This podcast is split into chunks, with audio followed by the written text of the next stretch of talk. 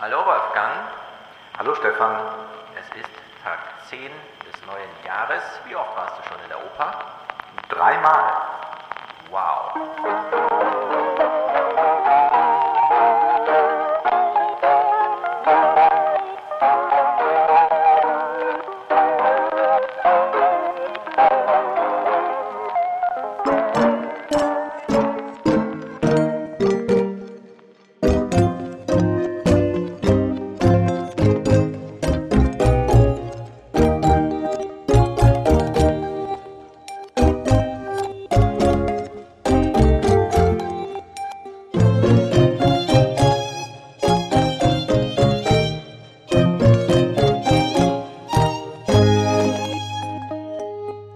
Dreimal ist gemeint seit Jahreswechsel. Du hast aber Stunden vor Jahreswechsel auch schon in der Oper verbracht und den Tag davor auch.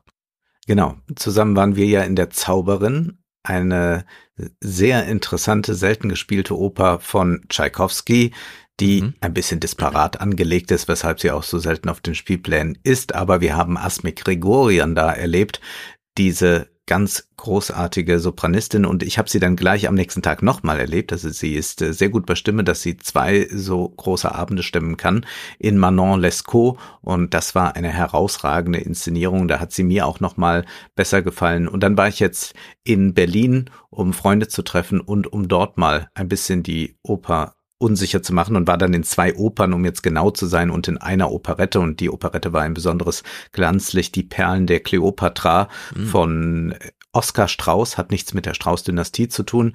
Und Berikowski hat das inszeniert mit Dagmar Manzel in der Hauptrolle, die ja Schauspielerin und Sängerin ist. Und es ist eine 20er Jahre Oper, die sehr revueartig ist. Der Handlungsfaden ist hauchdünn, aber es ist sehr frivol. Es werden Lieder gesungen wie Lass den Degen in der Scheide. Und das macht Dagmar Manzel dann auch mit äh, allen Ambivalenzen, die so etwas hat. Das ist äh, wirklich ein sehr, sehr geglückter Abend. Sehr gut. Und du warst in allen drei Opernhäusern in Berlin. Ja. Das habe ich auch noch nie so gemacht. Nicht schlecht. Nicht schlecht. Also Jahresstart war entsprechend gut, wie ich heraushöre. Ja.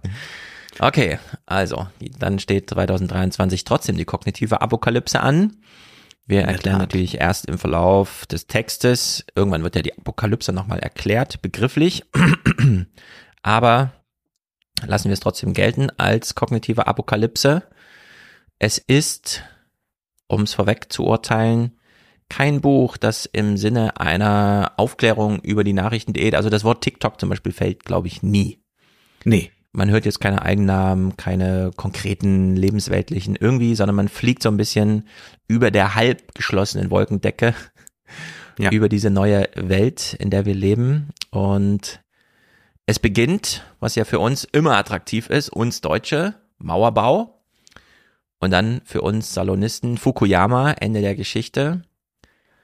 Erfolg der liberalen Demokratie, jetzt wieder die Rückkehr der autokratischen Systeme und das mal mit einem Haken versehen, die Deregulierung des kognitiven Marktes für Ideen. Mhm. Und dann dachte ich, okay, das ist ein guter Schlüssel. Also keine Ahnung, was er vorhat mit uns an der Stelle, aber äh, kognitiver Markt ist schon mal gut. Und Deregulierung ist natürlich auch für uns ein Anlass, über ein Problem zu sprechen. Und heute kann jeder über einen Account in den sozialen Netzwerken verfügen, schreibt er, Zitat, womit alles möglich ist, insbesondere eine neue Debatte zum Thema, was hat jetzt eigentlich Vorrang, Wissen oder Glauben? Es ist der neue alte Konflikt der Stunde.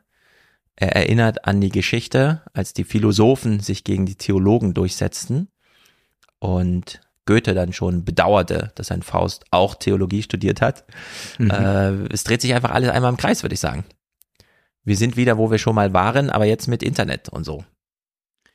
Es scheint fast so, dass wir die vergangenen 250 Jahre oder 270 Jahre durchgemacht haben, aber wir kommen nicht unbedingt zu einem höheren Erkenntnisstand dadurch. Also partiell mhm. ja oder einzelne kommen es, aber es gibt nicht so ein allgemeines Heben auf eine andere Stufe. Und nun müssen wir, bevor wir jetzt diesen Begriff kognitive Apokalypse klären, uns deutlich machen, was äh, dieser Soziologe möchte. Bonnet sagt, wir haben Gehirnzeit. Und diese Gehirnzeit, die wird durch bessere Lebenserwartung, mehr Hygiene, äh, durch all die Helferlein, die wir im Haushalt haben, vom mhm. Staubsauger mhm. bis zur Waschmaschine, mit der Arbeitszeitverkürzung, die erstritten wurde. Diese Gehirnzeit wird freigesetzt.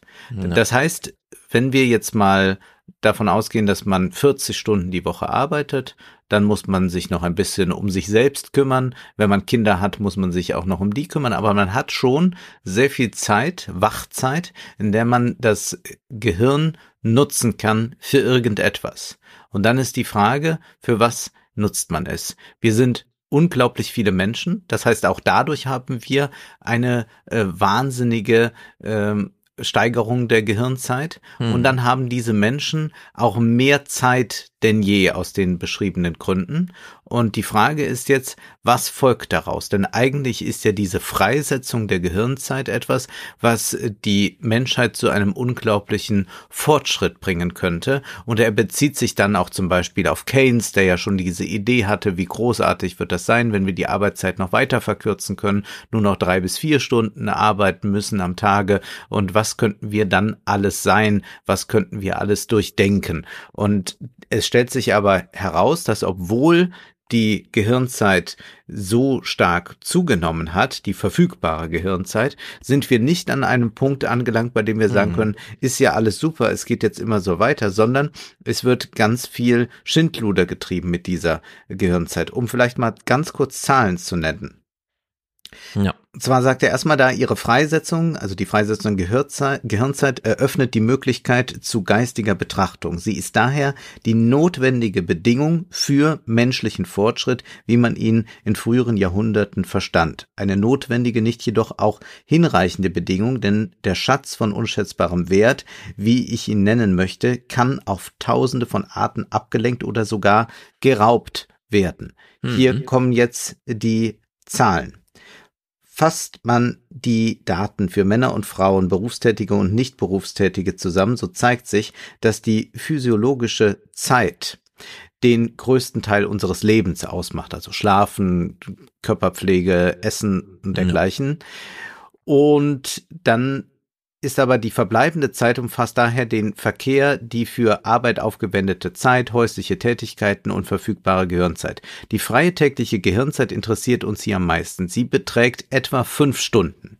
Die Untersuchungen des äh, INSEE zur Verwendung der Zeit lassen den Schluss zu, dass die für geistige Tätigkeit verfügbare Zeit von 1986 bis 2010 um 35 Minuten zugenommen hat. Diese Befreiung bestätigt eine grundlegende Entwicklung, die sich seit dem 19. Jahrhundert beschleunigt hat, denn gegenüber dem Jahr 1900 hat sich die freie Zeit unseres Geistes mehr als verfünffacht und gegenüber 1800 sogar verachtfacht. Sie erreicht heute eine Länge von 17 Jahren, also fast ein Drittel unserer wach verbrachten Lebenszeit. Ja. Das ist ohne Beispiel in der Geschichte der Menschheit und überaus bedeutsam. Und er rechnet das dann mal für Frankreich vor. Frankreich besitzt heute ein Kapital von 1,139 Milliarden Jahren verfügbare Gehirnzeit. Und früher, also um 1800, waren das nur 58 Millionen Jahre. Also jetzt haben wir über 1000 mhm. Milliarden Jahre und früher, vor 200 Jahren, waren es nur 58 Milliarden Jahre. Ja.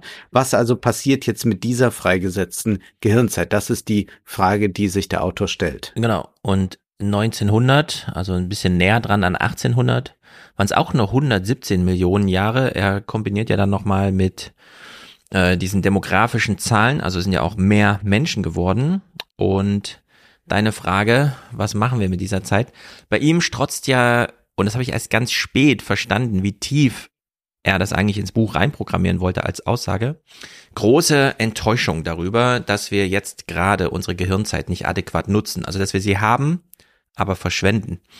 Und er macht ganz am Anfang, kurz nachdem er äh, die Gehirnzeit so, also die freigesetzte Gehirnzeit als kostbarsten Schatz unserer Zeit, das hast du ja genannt, kommt er auf verschiedene Art und Weisen immer wieder zurück. Das ist der Schatz, den wir heben müssen und so. Und seine Betrübnis darüber, wie wir es nutzen, äh, dazu will ich mal lesen, damit man auch hört, in welchem mhm. Singsang dieses Buch so war, denn es war teilweise wirklich schwer zu durchschauen. Kurz gesagt, die heute fast tot erscheinende Idee des Fortschritts.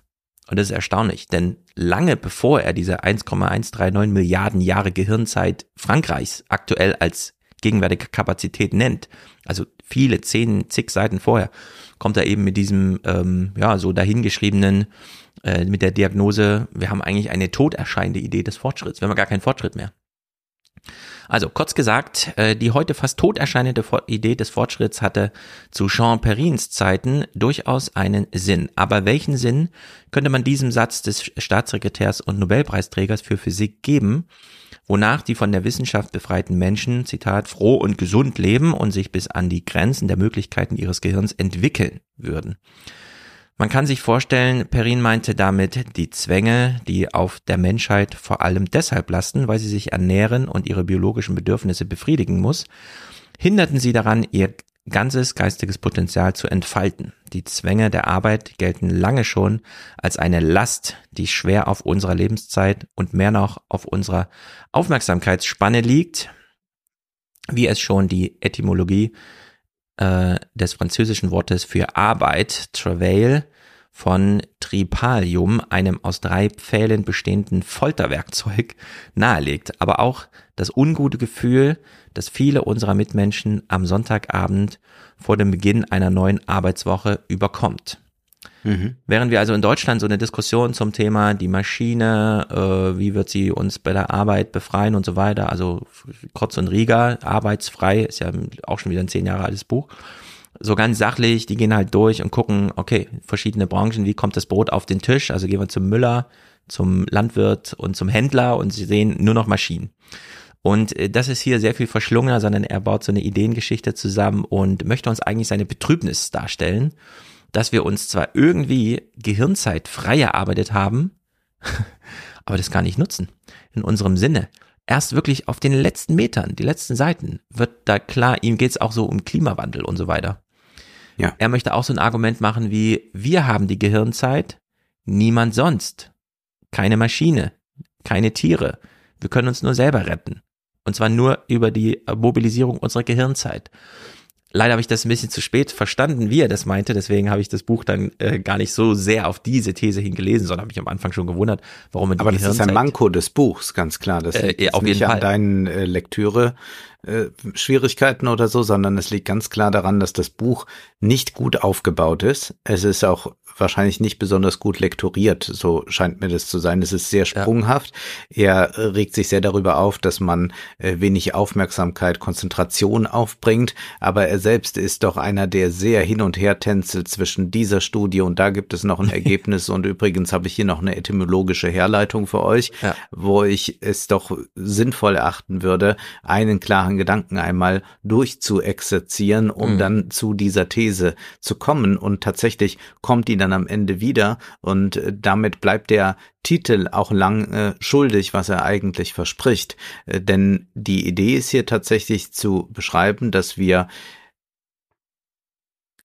anthropologische Konstanten haben. Und das ist ja vielleicht nochmal etwas, was für einen Soziologen ähm, zunächst mal eine bemerkenswerte Aussage ist, beziehungsweise für einen Soziologen der Gegenwart, zumal noch für einen französischen.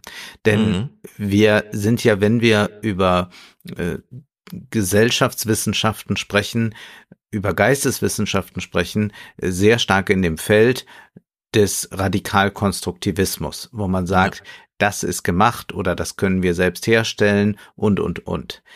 Und diese biologische Komponente, auch die neurologische Komponente vor allem, die ist ja eine, die zwar sehr dominant geworden ist und auch populäre Sachbücher ja bestimmt von, warum äh, Männer nicht zuhören können und dergleichen. Das wird ja alles dann immer äh, zum Teil sehr plump äh, neurologisch hergeleitet, warum was so ist. Äh, das ist äh, jetzt etwas, was er versucht nochmal klar zu machen. Es gibt anthropologische Konstanten. Unser Gehirn funktioniert nach verschiedenen Prinzipien und diese anthropologischen Konstanten, die ändern sich manchmal über Jahrhunderte, Jahrtausende hinweg, aber die sind nicht so zu ändern, wie ich sagen kann, ab sofort äh, nenne ich mich anders oder verschaffe ja. mir eine neue Frisur.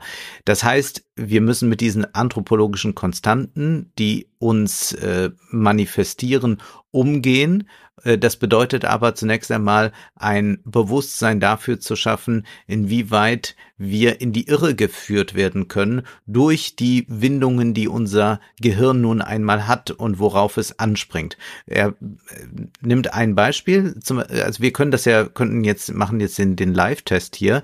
Äh, es hören uns jetzt viele zu und ich könnte mir vorstellen, manche gehen jetzt gerade irgendwo entlang oder fahren mit der Straßenbahn, lesen vielleicht noch ein Schild und hören uns aber reden und können so im Allgemeinen meinen, unsere Gedanken nachvollziehen, machen es aber vielleicht gar nicht so bewusst. Wenn ich jetzt aber sage Sex, ja. Dann sind alle mal kurz wach und sagen, oh, jetzt geht's um Sex. Das ist also ein Reiz, Reizwort, äh, das uns äh, triggert äh, in einer Weise, dass die Aufmerksamkeit erhöht wird und dann ist das wieder da. Wir könnten es noch steigern, indem ich sage, hallo Luisa, denn wir können davon ausgehen, irgendjemand heißt Luisa, die uns ja, zuhört. Genau. Und sie fühlt sich jetzt gerade besonders angesprochen. Und äh, das sind die Reize, äh, die da sind. Und das ist jetzt ein Beispiel, das uns natürlich auch führt zu dem, was wir in einer Timeline wahrnehmen. Das mhm. ist dann das Wort Sex oder wo ich etwas wiederfinde, äh, was schon irgendwie mich besonders anspricht, weil es mein Name ist oder ja. etwas anderes. Genau, wir haben in unsere DNA einprogrammiert bestimmte Bedarfe, wie zum Beispiel nach Zucker. Die haben gar keine wirklich Relevanz für uns, aber unser ähm, ganzes Verhalten ist auch darauf abgestellt, wenn wir Zucker zur Verfügung haben, speichern wir so viel wie geht weg. Es schmeckt uns besonders gut. Und so wie wir eine Zuckerindustrie haben, haben wir eine Informationsindustrie, die, die uns die ganze Zeit beschäftigt, weil wie beim Hören äh, ist das, was unsere kognitiven Fähigkeiten angeht, wir kommen, wenn der Gedanke einmal da ist, um die Inception nicht drumrum. Also wir sind dem einfach ausgeliefert. Wenn uns vor uns ein Pornofilm abläuft, sind wir entweder betreten, schweigen, schauen weg, wenn es in der Öffentlichkeit ist, oder sind irgendwie angeheitert und interessiert, wenn wir wissen, oh, dem können wir jetzt mal nachgehen, diesem Trieb. Mhm. Und in der Hinsicht, ähm, ja, sind wir so ausgeliefert. Und er bettet das ja nochmal ein, und ich will da auch nochmal ein Textstück lesen, das jetzt im Nachhinein, ich hatte es mir rausgeschrieben, weil es interessant war, aber es im Nachhinein macht es wieder Sinn, wenn man nicht nur dem Informationsgehalt, sondern auch dem Anliegen des Buches plötzlich auf die Schliche kommt, nämlich uns äh, darauf zu fokussieren, dass wir doch jetzt mal das Klima retten müssen oder so und das schaffen wir mit unserem Gehirn. Denn ähm, wir haben es mit einer Welt zu tun, in der wir gut behütet sind heute. Haushaltstechnik, die uns wie Prothesen einfach körperlich ergänzt. Und da habe ich schon gedacht, ist er jetzt auf diesem Trip von, ah ja, die kognitive Apokalypse ist sozusagen die kognitive Revolution, nachdem uns die körperliche Arbeit äh, abgenommen wurde, wird uns demnächst die geistige. Also es war noch völlig unklar, wo das Buch hingeht. Aber er äh, beschreibt das ein Toaster mit 700 Watt. Er löst uns von der Arbeit, die uns ansonsten nur ein Ochse äh, nochmal beibringen könnte. Also wir sehen schon, das Toastbrot könnten wir auf gar keinen Fall selber toasten. Wir bräuchten dafür Hilfe und es ist entweder früher der Ochse oder jetzt der Toaster. Wir werden jedenfalls krass entlastet. Und dann ein kleiner Umschwung auf die kognitive, aufs kognitive Feld. Das erste Muster, das sich in unserem Verhältnis zur Welt durchsetzte, war also die Unterwerfung unter eine Vielzahl von Entitäten. Jede Geschichte des menschlichen Denkens ließ sich zurückführen auf eine Geschichte der ontologischen Entleerung der Welt. Nach und nach lernten wir, dass in diesem Stein, dieser Wolke oder diesem Fluss kein denkendes Wesen steckt und dass es keinen Sinn hatte, ihnen irgendetwas anzubieten, um etwas dafür zu erhalten. Wenn man das jetzt unter diesen Klimagesichtspunkten, wir wollen alle handeln und so, wo ist der Staat, der handelt, was kann ich tun, individuell liest, ist das hier nochmal dieses, ja, wir finden alle kollektiv in einer gemeinsamen Welt statt. Aber diese Welt ist Nicht nur der Klimawandel ist menschengemacht, sondern alles. Wir sind komplett zurückgeworfen auf das, was unser Gehirn leistet. Das haben wir auch ein bisschen im Griff.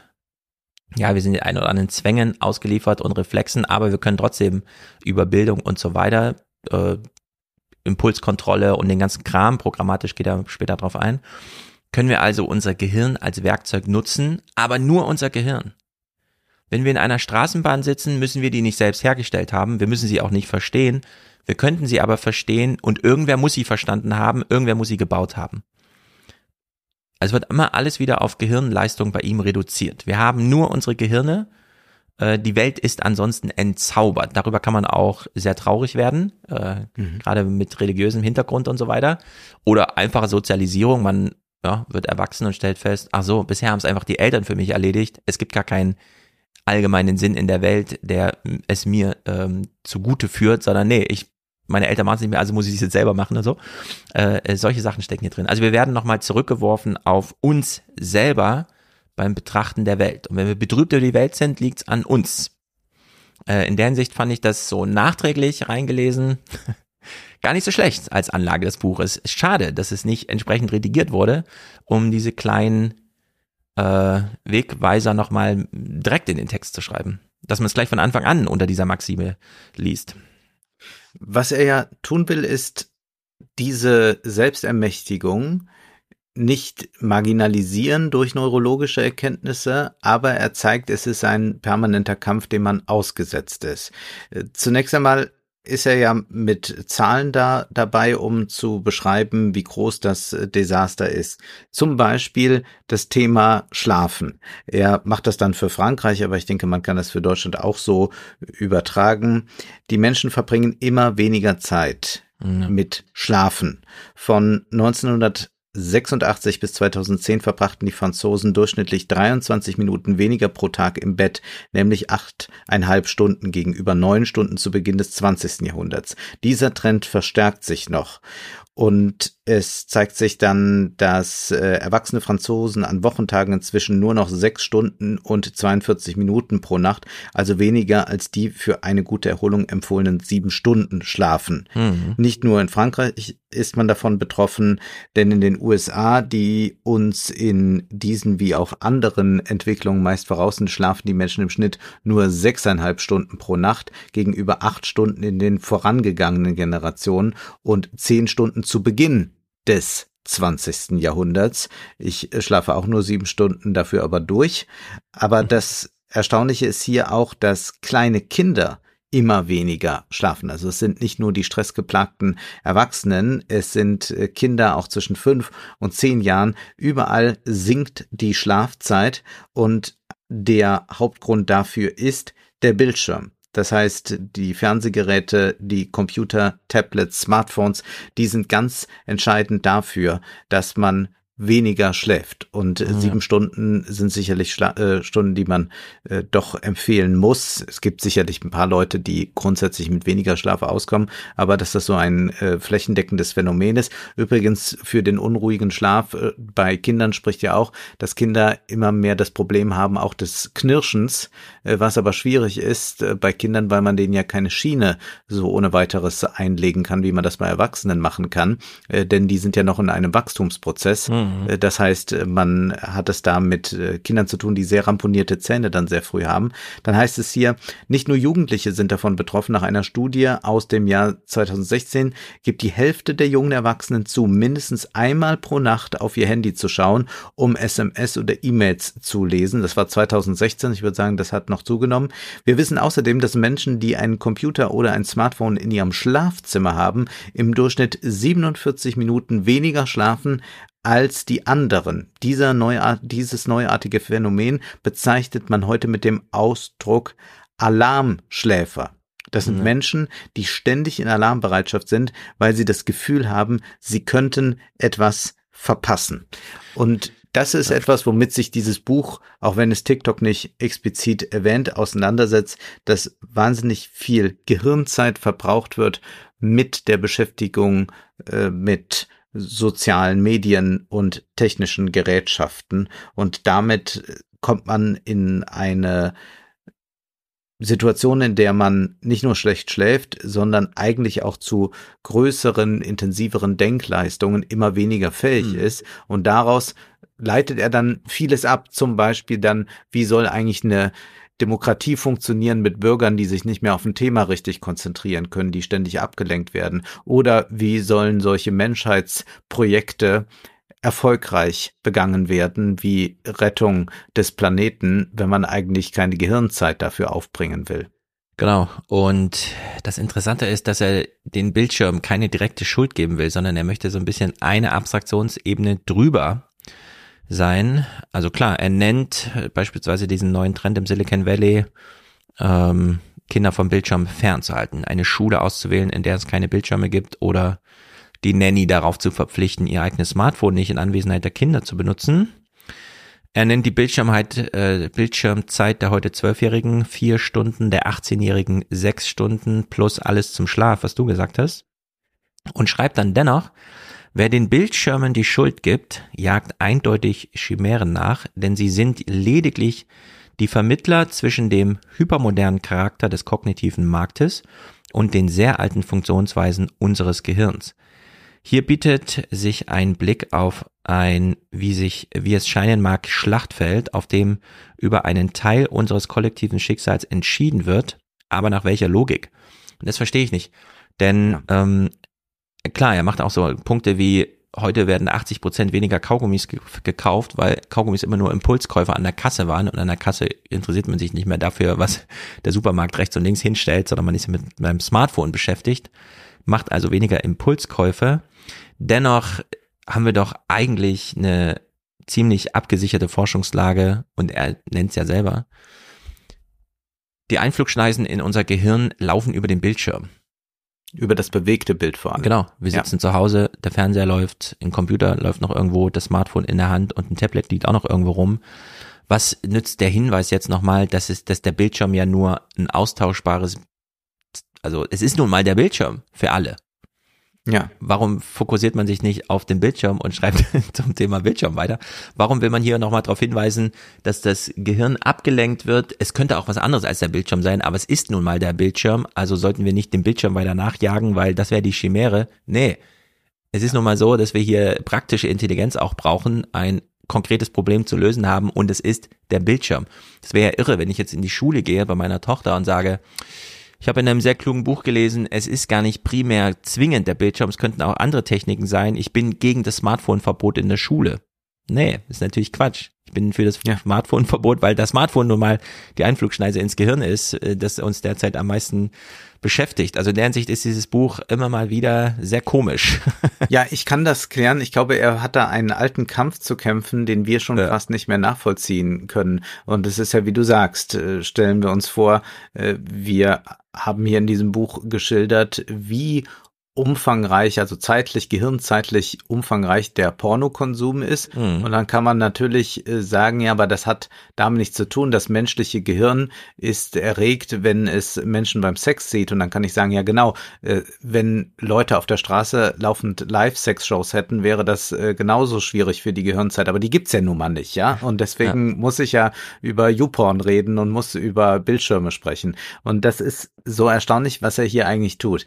Er will die Gehirnforschung mit reinnehmen und will zeigen, es gibt anthropologische Konstanten. Das heißt, wir können den technischen Geräten nicht die Schuld geben, denn das Gehirn ist ja so. Ja.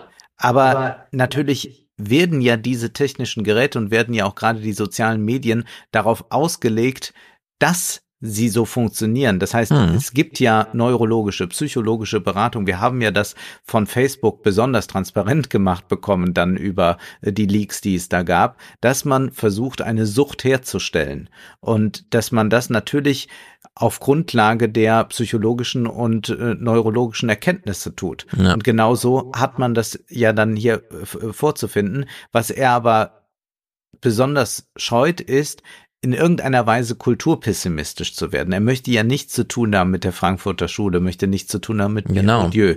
Er hat also eine ganz große Angst vor dieser alten Medienkritik, äh, auch äh, Angst vor Chomsky und äh, vielen anderen wichtigen Protagonisten des 20. Jahrhunderts. Und deswegen muss er die ganze Zeit sich äh, frei machen von diesem äh, Kulturpessimismus. Wenngleich er aber dann auch, das muss ich hier ganz deutlich machen, äh, das sehr, sehr fahrlässig zitiert. Also er tut gerade so, als wollte die Frankfurter Schule äh, die Technik rückabwickeln und wieder in irgendeinen paradiesischen Zustand zurück. Ja. Es ist ja gerade so, dass die Frankfurter Schule sagt, es ist die Dialektik der Aufklärung. Ja, sie hat so viel Positives hervorgebracht, aber die Dialektik der Aufklärung bedeutet auch, der technische Fortschritt hat auch zur Barbarei geführt, hat auch zu Auschwitz geführt. Auch das ist eine mhm. Aussage der Frankfurter Schule. Und genauso bedeutet das, ja, es gibt eine äh, Emanzipation äh, durch Technik, aber zugleich gibt es auch die Möglichkeit der Unterdrückung durch Technik. Und es geht bei der Frankfurter Schule nicht zu irgendeinem äh, Punkt zu kommen, wo man sagt, jetzt müssen wir mal wieder äh, in einen Naturzustand zurück. Das würde ja äh, gerade äh, ein Adorno immer leugnen, dass es einen solchen Naturzustand gibt. Ja. Und er versucht zu zeigen, nein, wir müssen nicht zurück zu einer Natur. Und da können wir erstmal zustimmen. Äh, wir würden ja auch nicht sagen, und jetzt müssen wir mal sehen, dass wir uns von all dem entledigen. Aber er sollte viel mehr, und das ist das, was ich in diesem Buch vermisse, eigentlich den Schwerpunkt darauf legen, wie kann man dann angesichts der technischen Möglichkeiten und angesichts unserer äh, kognitiven Determinanten dazu kommen, dass man trotzdem möglichst viel Gehirnzeit sinnvoll einsetzt. Ja. Und da müsste eigentlich, und das kann man natürlich nicht, wenn man so über den Dingen schweben will und nochmal äh, 2000 Jahre Kulturgeschichte schnell aufbereitet, dann kann man natürlich nicht zu dem hinkommen, was jetzt du wahrscheinlich machen würdest, wenn du das Buch schreibst oder was auch vielleicht Manfred Spitzer machen würde, nämlich pragmatische Tipps geben, was ist zu tun, mhm. damit man nicht derart davon abhängig ist. Und bei mir ist das ja äh, bekannt, dass ich zum Beispiel dann sage, ich will kein Smartphone haben oder ich logge mich aus Social Media Profilen aus. Das heißt, ich bin bei Twitter, Twitter ja. etwas, gehe aber dann aus Twitter raus, damit ich nicht jedes Mal, wenn ich mal so einmal draufklicke, wieder auf diese Seite lande, denn ich kenne natürlich auch mich und weiß um mein Hirn, das immer noch mal schnell was mitlesen hm. will. Wenn ich aber dann erstmal ausgeloggt bin und mich noch mal extra einloggen muss, um dann wieder Twitter zu lesen, habe ich mir selbst eine kleine Barriere gebaut, die mich daran erinnert, Wolfgang, du wolltest jetzt eigentlich dieses sehr lange PDF auf deinem Bildschirm lesen und nicht nochmal gerade gucken, ob Jan Böhmer was Jan Böhmermann was geschrieben ja. hat. Und das ist wahnsinnig interessant, weil ich funktioniere genau andersrum. Ich habe ja in Redaktionsschluss nicht mal noch mit einem großen Appell, wir sollten das ändern, sondern darüber geschrieben, wie es so ist, die Zeit nach der Zeitung. Wir sind unseren Smartphones ausgeliefert. Wir sind Opfer der Algorithmen geworden. Und ich bin selber ein Opfer.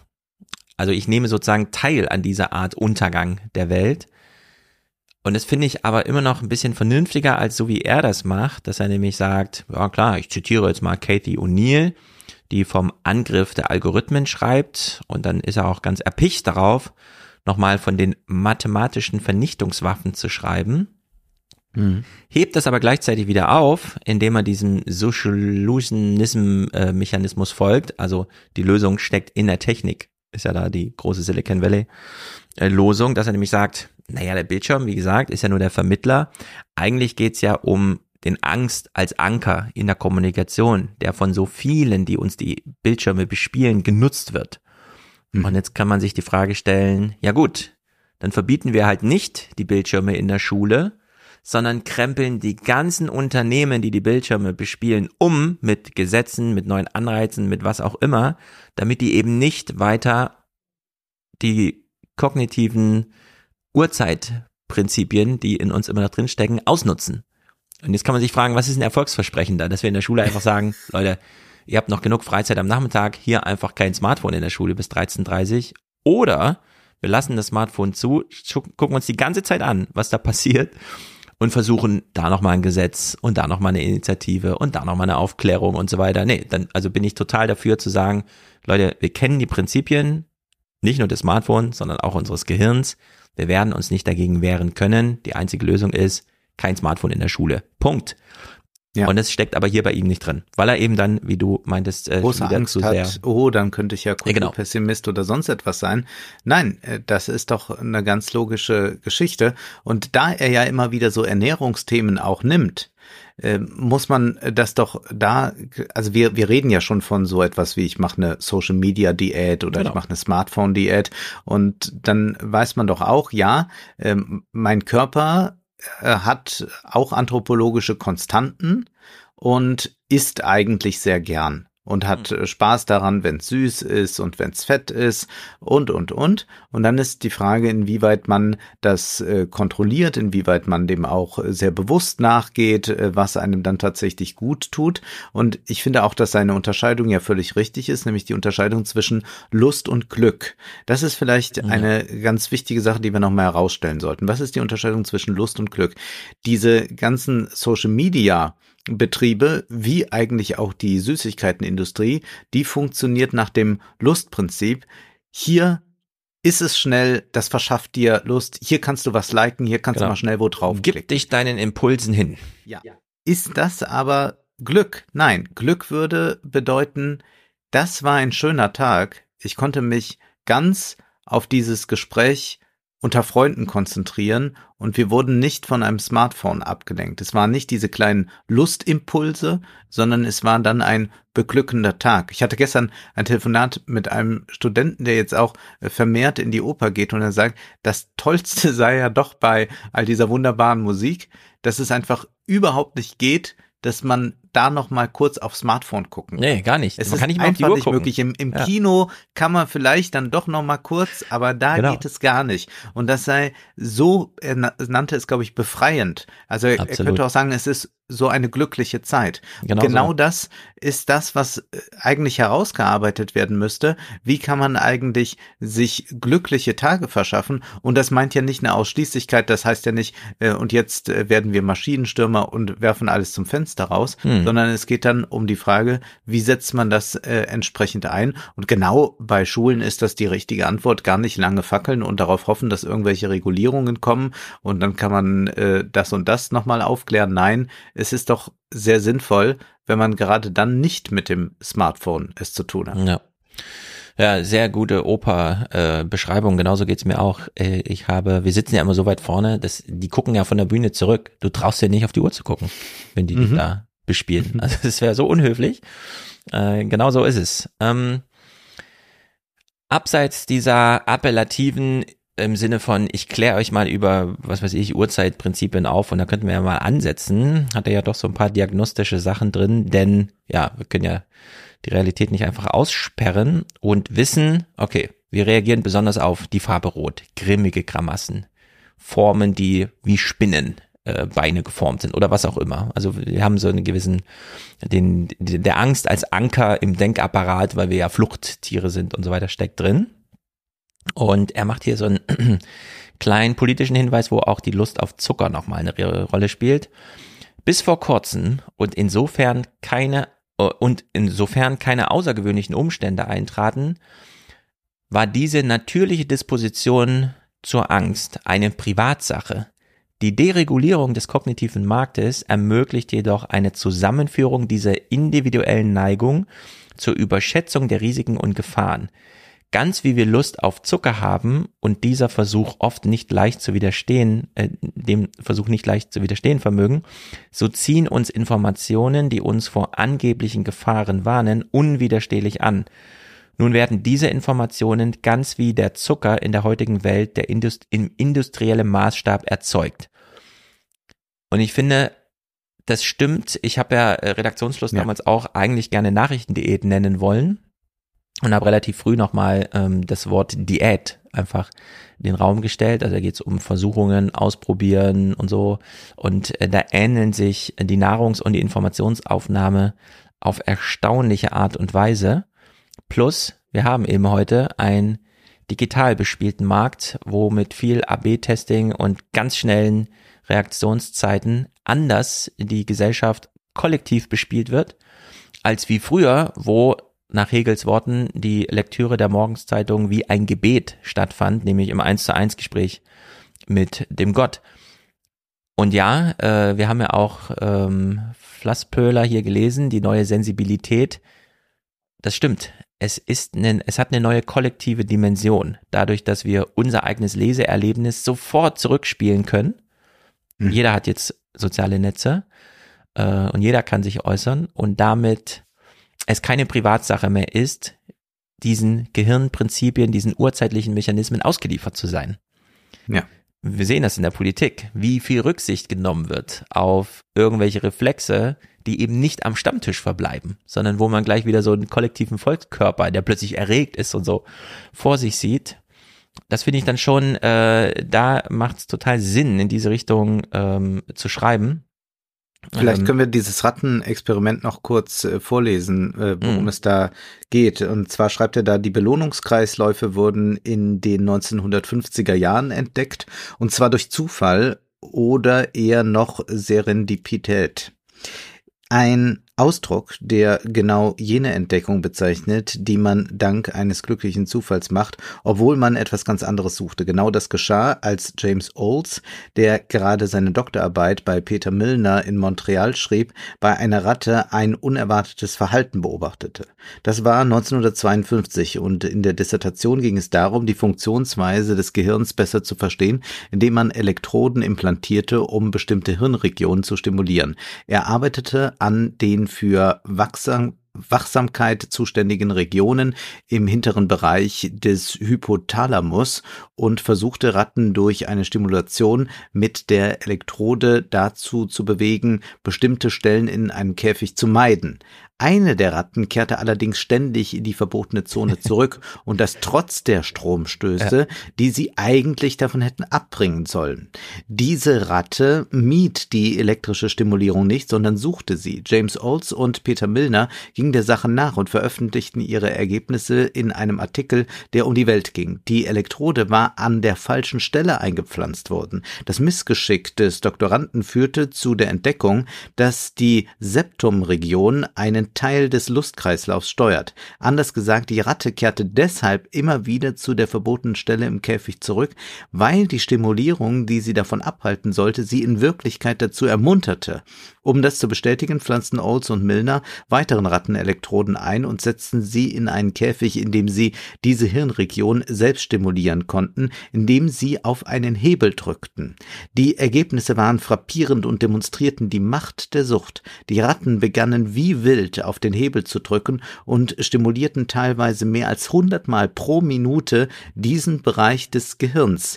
Sie taten es sogar dann noch, als die Stromstöße so stark wurden, dass sie in Ohnmacht fielen. Sie wollten auch kaum noch schlafen, sondern versanken allenfalls in einem sehr kurzen Schlaf, um dann weiter auf den Hebel zu drücken. Am Ende fraßen sie nicht einmal mehr. Und wenn wir doch ein Phänomen bei Twitter am allermeisten ja. beobachten können, dann darüber, dass Twitter-User, vor allem auch die mit großer Reichweite, darüber klagen, dass sie den ganzen Tag auf dieser schrecklichen Plattform verbringen. Mhm. Dass sie also immer wieder diese Schläge bekommen und immer wieder hinrennen und je mehr Schläge sie bekommen und je grässlicher Twitter wird und alles ist so ja. schlimm, desto mehr Zeit verbringen sie dort. Und das kann man natürlich auch für die anderen sozialen Medien sagen.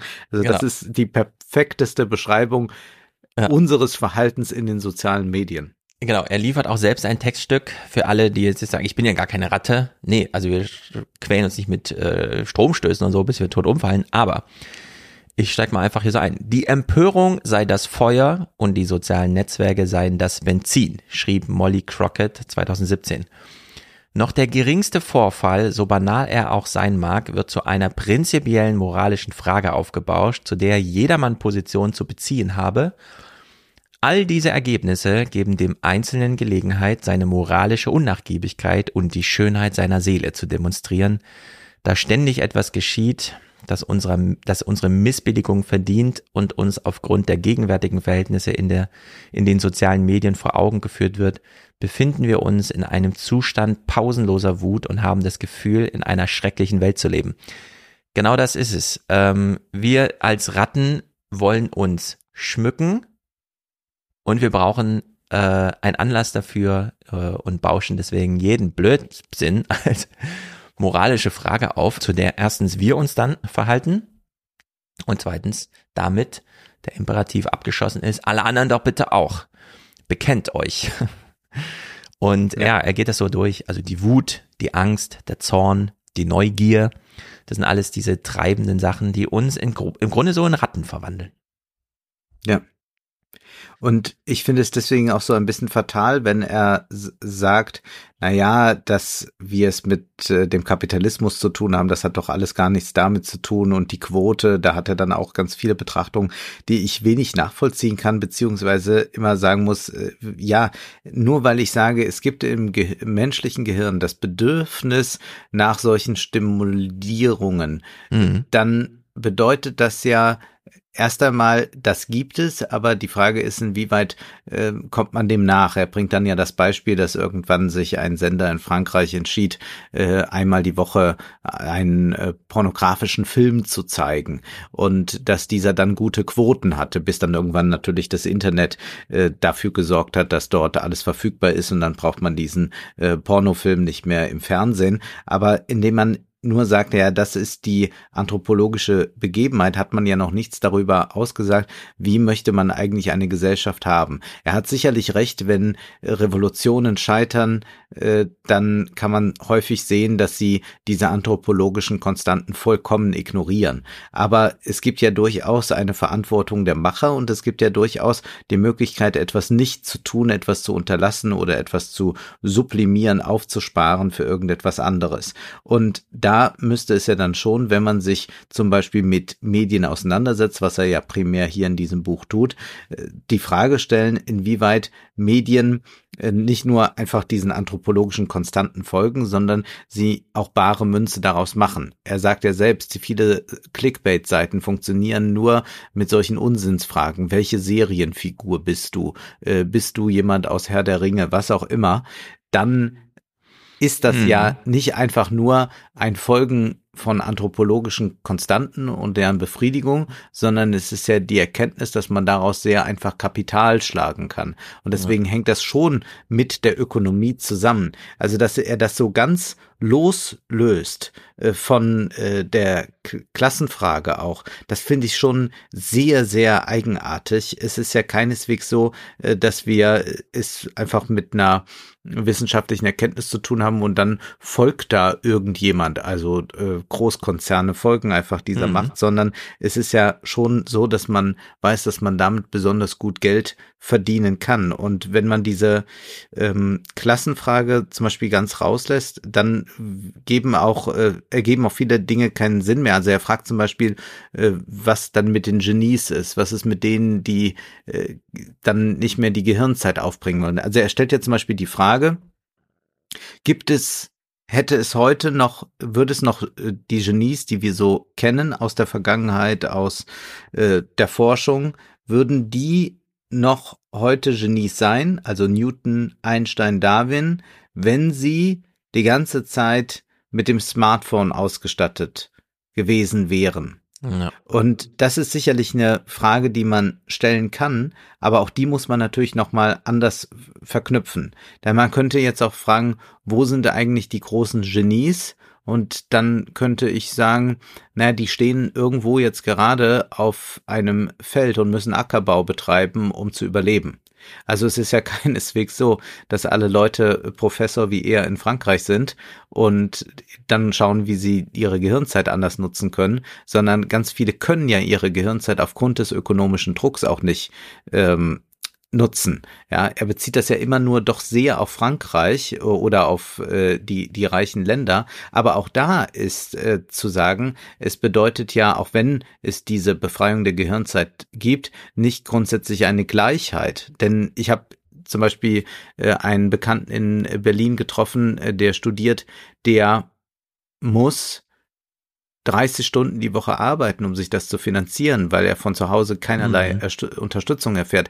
Für den geht ganz viel Gehirnzeit flöten für das Arbeiten. Und solche Dinge werden überhaupt nicht von ihm thematisiert und hinzu kommt noch äh, dieses Leugnen, dass man es wahnsinnig gut ähm, kapitalistisch ausbeuten kann, wenn man das Gehirn in die entsprechenden Richtungen triggert, äh, die da vorgesehen sind. Ja. Und das ist, glaube ich, äh, etwas, äh, was ähm, dann doch sehr, sehr kurz greift, wenn man versucht, das Ökonomische äh, gänzlich außen vor zu lassen. Genau. Und das gleiche Schicksal wie dem ähm, ökonomischen Argumentation gilt auch dem politischen, denn ja, er macht schon so Hinweise zum Neopopulismus, also wie die Politik versucht, auf den einfachen, also sozusagen Direktzugriff aufs Gehirn, da irgendwie die Leute aufzubauschen und so. Aber das haben wir in vielen anderen Büchern sehr viel klüger gelesen.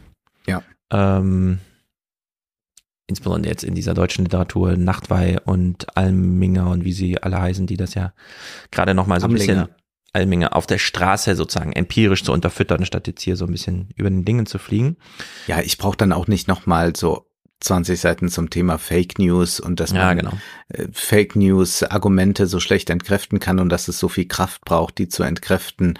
Das fragt man sich auch, warum sagt man dann nicht einfach so in einem Absatz, ist ja bekannt Ja, genau. und jetzt habe ich noch mal ein paar Argumente, die Ja. aber davon ganz losgelöst sind. Genau, wenn Sie ja mein nicht jedes Buch lesen, Mal noch mal alles erklären. Schon. Ja, Ja, genau. ja, eben, genau. Wenn, wenn man, wenn man das Buch gelesen hat. Also zum Teil sind hier so Passagen drin für Leute, die die letzten zehn Jahre unter einem Stein gelebt haben und nochmal Mhm. wissen müssen, äh, dass äh, Donald Trump so und so oft gelogen hat. Ja, wir wissen es. Allerdings, er macht, er stellt diese Frage, innere Wünsche, äußere Angebote, Hochkultur.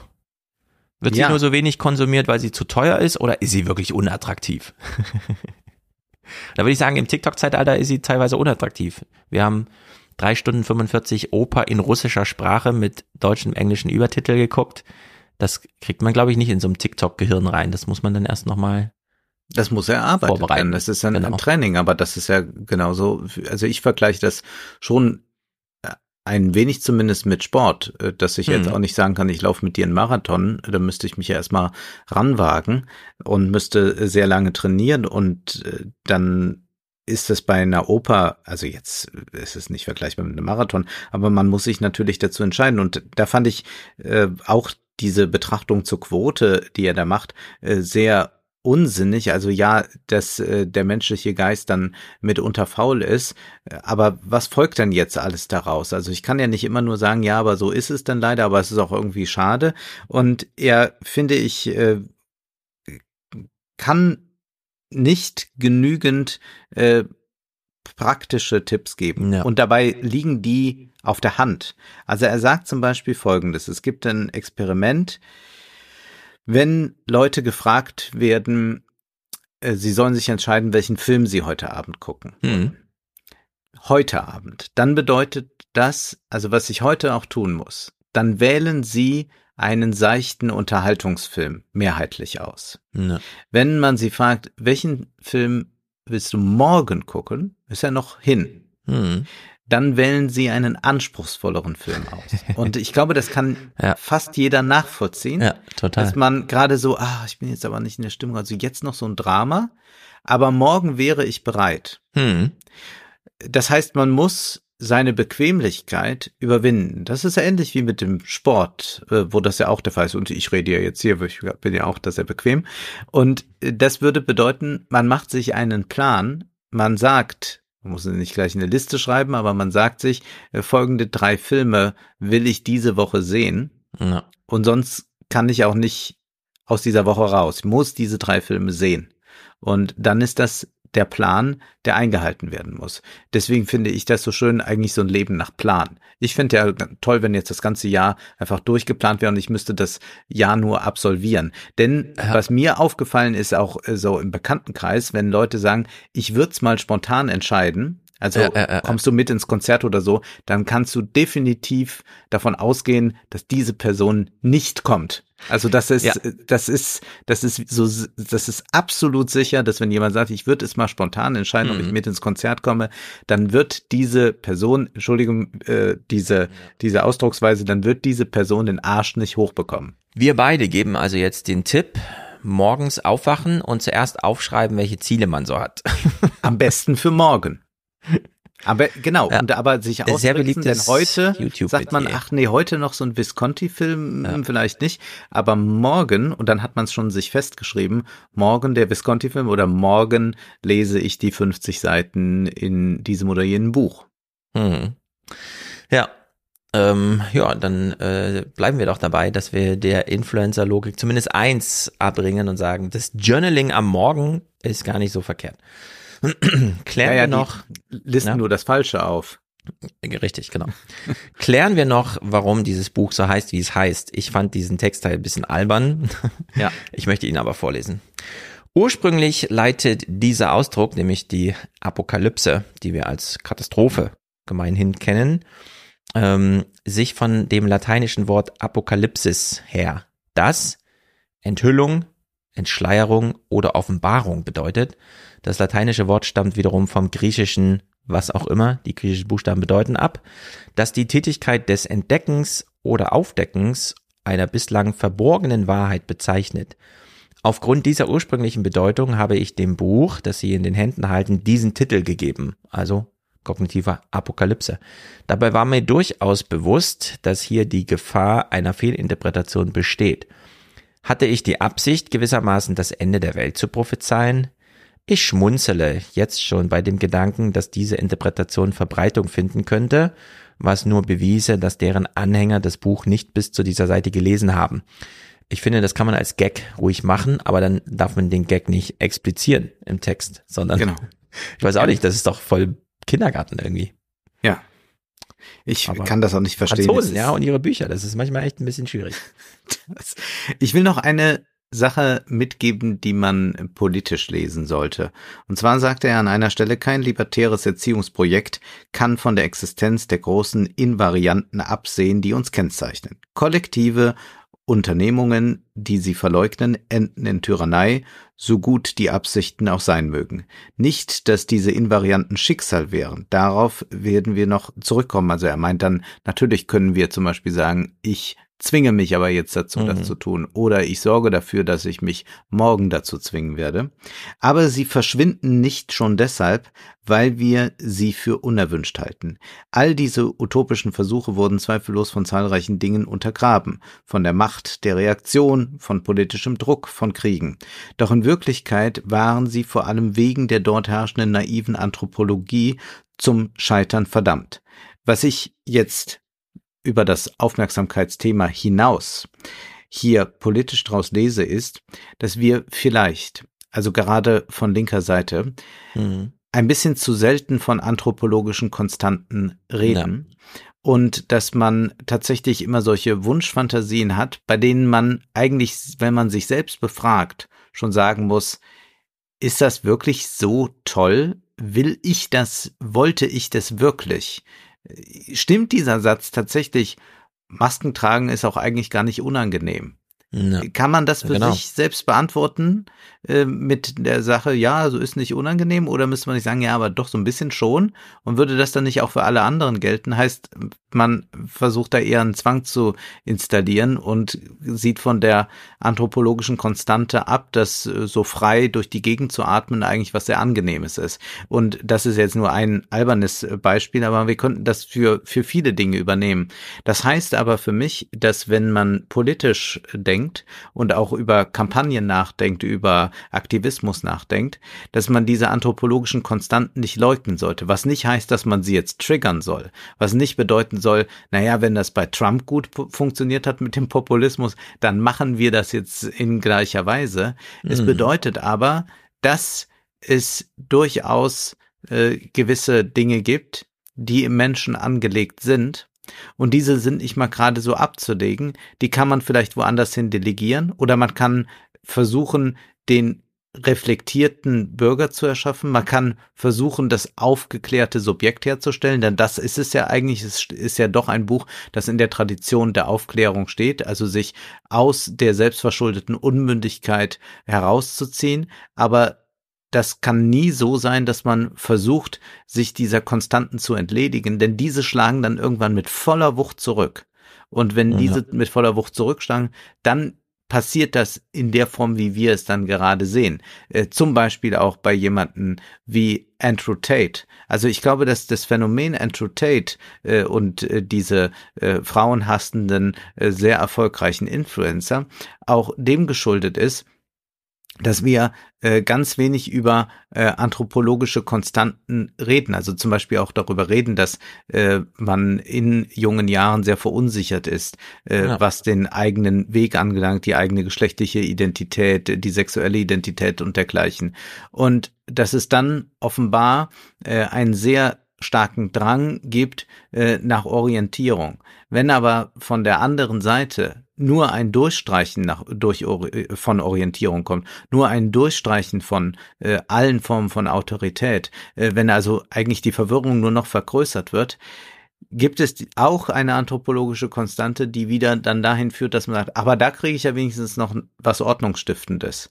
Und das sind die, die ganz großen Probleme, wenn man ähm, all diese anthropologischen Konstanten überspringt, dann führt das nicht dazu, dass die alle mit gleich überspringen, sondern das führt eher dazu, dass man regrediert. Und diese Regression kann man dann an so Figuren wie Bolsonaro oder Trump oder Andrew ja. Tate sehr gut sehen. Und ich glaube, diese äh, Frage, äh, wie macht man eigentlich eine progressive Politik, die sich der anthropologischen Konstanten gewahr ist, das ist eine Frage, die für mich eine entscheidende ist für eigentlich dieses gesamte Jahrzehnt.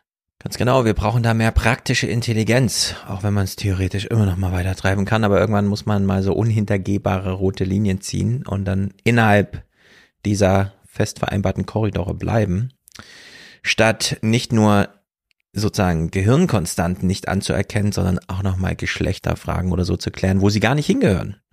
Mhm. Ja, ja, Man tritt irgendwo auf, sieht irgendwo und dann, ach ja, hier könnten wir ja auch nochmal eine Geschlechterdiskussion führen. Nee, machen wir einfach mal nicht jetzt. Und es muss mhm. dann auch akzeptiert werden, dass man da einfach mal ein Nein in den Raum stellt. Okay, also ich äh, versuche jetzt mal die Pointe, die ich in den, ins Buch reinlese, rauszuziehen. also vielleicht steckt sie gar nicht drin, aber der letzte Satz des Buches lautet, die Natur braucht ihre Zeit, aber wir haben sie nicht. Und dem voran steht ein, ich habe es mir als kurz und komisch äh, kommentiertes Klimakapitel ja. Plus äh, die Studie von Walter Mischel. Man gibt den Jung, äh, den Kindern, den Jüngeren, Marshmallows und sagt, umso länger du wartest, umso mehr kriegst du. Wenn du kannst ihn jetzt gleich essen, aber wenn du halbe Stunde wartest, kriegst du zwei Marshmallows. Die kennen wir alle, diese Studien, weil sie mit sehr witzigen Videos begleitet werden. Und er fügt nun an, ja, es gibt eine Diskussion darum, ob dieser Belohnungsaufschub, die Impulskontrolle, die da bei manchen Kindern stattfindet, nicht nur mit anthropologischen Konstanten zusammenhängt, sondern auch mit ihrer sozioökonomischen Situation, dass sie mhm. nämlich denken, ja, was soll ich denn jetzt ein Marshmallow essen? Ich habe doch gestern erst 17 gehabt und habe sogar noch 30. Da hat er mal den ökonomischen Punkt mit drin. Das genau. ist ganz gut, ja. Und das ist aber ganz wichtig hier an dieser Stelle äh, mit dieser Frage, ja, wie gehen wir denn jetzt um mit der Natur? Also wo kommt denn jetzt Handlungsdruck und so weiter wirklich her? Einfach nur in so einer Einsicht, wir Menschen haben nur unser Gehirn, niemand anders wird uns retten, also müssen wir es selbst. Oder sollte man da zwischen hier die sinnlose Welt und hier wir mit Intention und Verstand, sollten wir dazwischen nochmal soziologische Konstanten, soziale Systeme, mhm. emergierte Entitäten, die aufgrund von sehr viele Menschen verhalten sich halt irgendwie einfach entstehen. Und das ist so ausgeblendet. Und das finde ich so crazy irgendwie, weil wir können ja nicht einfach am Ende des Buches feststellen, ah ja, stimmt, er hat am Anfang recht gehabt, als er nochmal ein riesiges Ding darüber schrieb, dass die Maschinen uns nicht retten werden, weil sie nämlich zu keiner Kreativität und so weiter ins, zustande, also die können uns nochmal nachahmen und kriegen vielleicht auch nochmal aus 17 Klavierstücken von Johann Sebastian Bach ein 18. rauskombiniert, das aber auch nur äh, Wiederholung und Mustern schon vorhanden folgt, so wie du es eben bei ChatGPT. Irgendwann hat er im Internet irgendwie geschrieben, dass Merkel dann und dann zurückgetreten ist. Also ist das jetzt Sachstand der Maschine, aber es ist ja nicht ja. Realität. Und irgendwie, ja, lässt uns das Buch da einfach so hängen mit diesem, wir haben nur unsere Gehirne. Nee, wir haben eben auch eine Gesellschaft. Ja. Und die wird da irgendwie so ausgeblendet irgendwie. Und von einem Soziologen wohl. Von einem gemerkt. Soziologen. Das ist ein bisschen noch, ja, genau. ungewöhnlich. Und ich glaube auch, dass wir es eher so als einen Anstoß sehen sollten, äh, was bedeutet eigentlich das Aufmerksamkeitsdilemma, in dem wir uns befinden, wofür wollen wir uns äh, begeistern. Ich kann nachvollziehen, dass er dann auch auf sowas zurückgeht wie Google suchen, was wird eigentlich gesucht und wofür interessieren sich hm. die Menschen. Das bedeutet aber auch nicht bei jeder Google-Suche, dass es wirklich eine Beschäftigung damit ist. Also ich google wahrscheinlich auch 50 Prozent Mist, mit dem ich mich aber dann nur drei Sekunden beschäftige. Und das, womit ich mich beschäftige, danach muss ich nicht googeln, sondern habe ich dann einmal das Buch bestellt und dann lese ich das über acht Stunden lang. Ja. Das heißt, da, da muss man auch mal ein bisschen schauen, inwieweit das äh, verzerrend ist. Aber was doch für mich äh, da sehr klar wird aus äh, diesem ähm, Beispiel mit den Marshmallows, ist doch, dass man äh, schauen muss, also inwieweit äh, bekommt man eigentlich äh, den Kopf dazu, etwas Intelligentes und Vorausschauendes zu tun? Und das überträgt er dann natürlich auf den Klimawandel. Und da würde sich ja wieder eine große gesellschaftliche Debatte anschließen, wenn man jetzt nochmal diese Opposition nimmt, Lust und Glück. Also Lust würde bedeuten, egal, ich fahre jetzt mit dem SUV und ich fliege nochmal und esse nochmal ein 500 Gramm Rumpsteak. Mhm. Und Glück wäre dann zu sagen, ich will in einer gesünderen Welt leben. Die Selbstbescheidung ist nicht so, dass ich äh, darben muss, sondern dass ich in anderer Weise glücklich lebe. Aber wie weit geht das dann? Also wir können das Glück äh, bezieht es sich auf unser eigenes Leben ja. äh, noch vollziehen. Äh, man kann es vielleicht, wenn man Kinder hat, noch auf die nächste Generation vollziehen. Aber wir hatten ja dieses merkwürdige Beispiel da bei Ulrike Herrmann. Äh, was wird mit Hamburg in 600 Jahren sein? Das ist eine Frage, aus der kann ich ja weder eine Lust beziehen noch noch, noch ein Glück. Ja. Also bei den bei den bei den Kindern, da kann man noch sagen, ja, damit die nächste Generation gut hat, weil die sehe ich ja hier gerade vor mir. Hm. Aber ich kann nicht sagen, damit es in 700 Jahren den Menschen gut äh, geht. Das ist ja so eine Ewigkeitsvorstellung, die ich nicht mehr nachvollziehen kann. Und das wird eigentlich äh, eine interessante Frage sein. Also auf wie viele Marshmallows wie erst einmal verzichten, um nachher welche zu bekommen. Ja. Äh, also es, ich finde, es leitet sich relativ viel ab äh, von solchen Experimenten. Äh, nur macht das der Autor zu wenig, aber man kann es als Anstoß begreifen, diese anthropologischen Konstanten mitzudenken, ohne in einen Determinismus zu verfallen. Denn das ja. ist ja das, was dann äh, bis hin zu Mario Barth führt, Frauen sind so, Männer sind so und dann war es das halt. Ja. Sondern nein, äh, es gibt solche Dispositionen, aber diese sind, weil wir Menschen sind, keine Tiere sind, keine Steine sind, äh, doch auf lange Sicht veränderbar, beziehungsweise was wir kurzfristig können, ist damit umgehen. Und das ist eigentlich ein Aufruf äh, zu einem bewussteren Leben, nicht in einem esoterischen Sinne, sondern mit äh, einem ganz starken Pragmatismus. Worüber äh, denke ich jetzt gerade nach und ist es wert, darüber nachzudenken ja. und wo vergeude ich eigentlich meine Zeit. Und ich finde auch, dass äh, dieses Argument immer, wenn es dann so etwas gibt wie ein Smartphone-Verbot an Schulen, dass man dann sagt, ja, das ist Kulturpessimismus.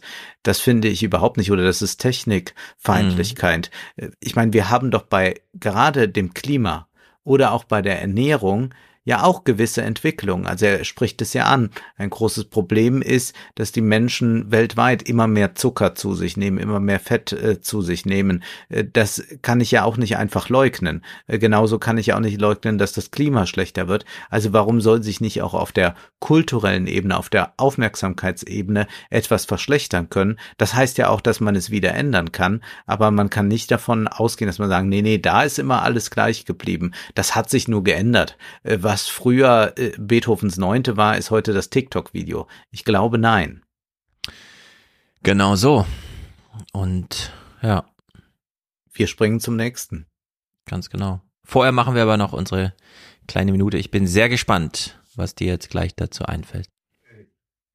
Die Menschheit hat mehr Gehirnzeit denn je zur Verfügung, aber die Menschheit nutzt diese Gehirnzeit nicht richtig, sagt Gérald Bronnet in seinem Buch Kognitive Apokalypse.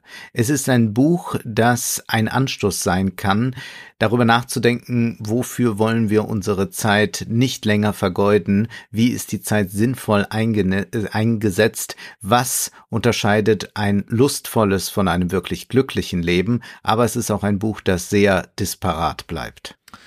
Jo, auf der einen Seite Angst, Zorn, Wut und Neugier, auf der anderen Seite die Angebote einer Welt, die uns überfrachtet und überfordert. Nur, Herr französischer Soziologe, ist da nicht noch irgendwas dazwischen? Fehlt da nicht noch irgendwas? Es ist auch amüsant, dieses Buch aus deutscher Perspektive mit deutschem sozusagen soziologischem Hintergrund zu lesen.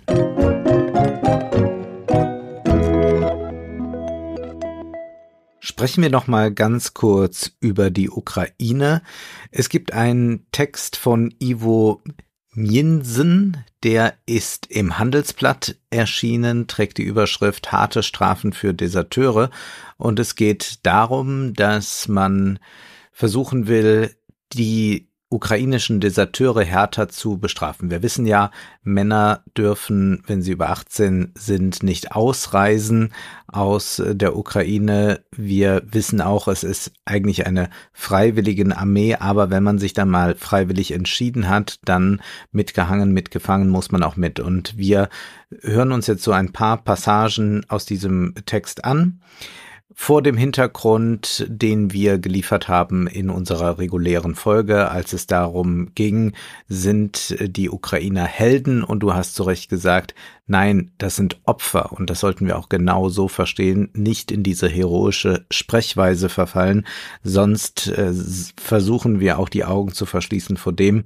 was äh, diesen Männern auch angetan wird, äh, nicht nur im Sinne der kriegerischen Konflikte, sondern äh, womit sie dann zu leben haben, Kriegstraumata etc. Das kann man alles nicht heroisch aufarbeiten. Und dann gibt es jetzt ein neues Bestreben, ein Gesetz auf den Weg zu bringen. Und zwar heißt es dazu, der Generalstab sorgt sich um die Disziplin.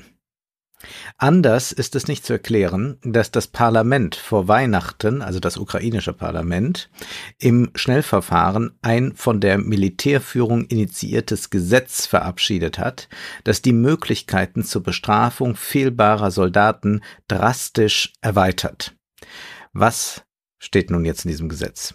Die Verschärfungen des Gesetzes 8271 sehen vor, dass Kämpfer, die Befehle ihrer Vorgesetzten missachten oder ihre Position oder Einheiten unerlaubt verlassen, zwischen drei und neun Jahren ins Gefängnis müssen.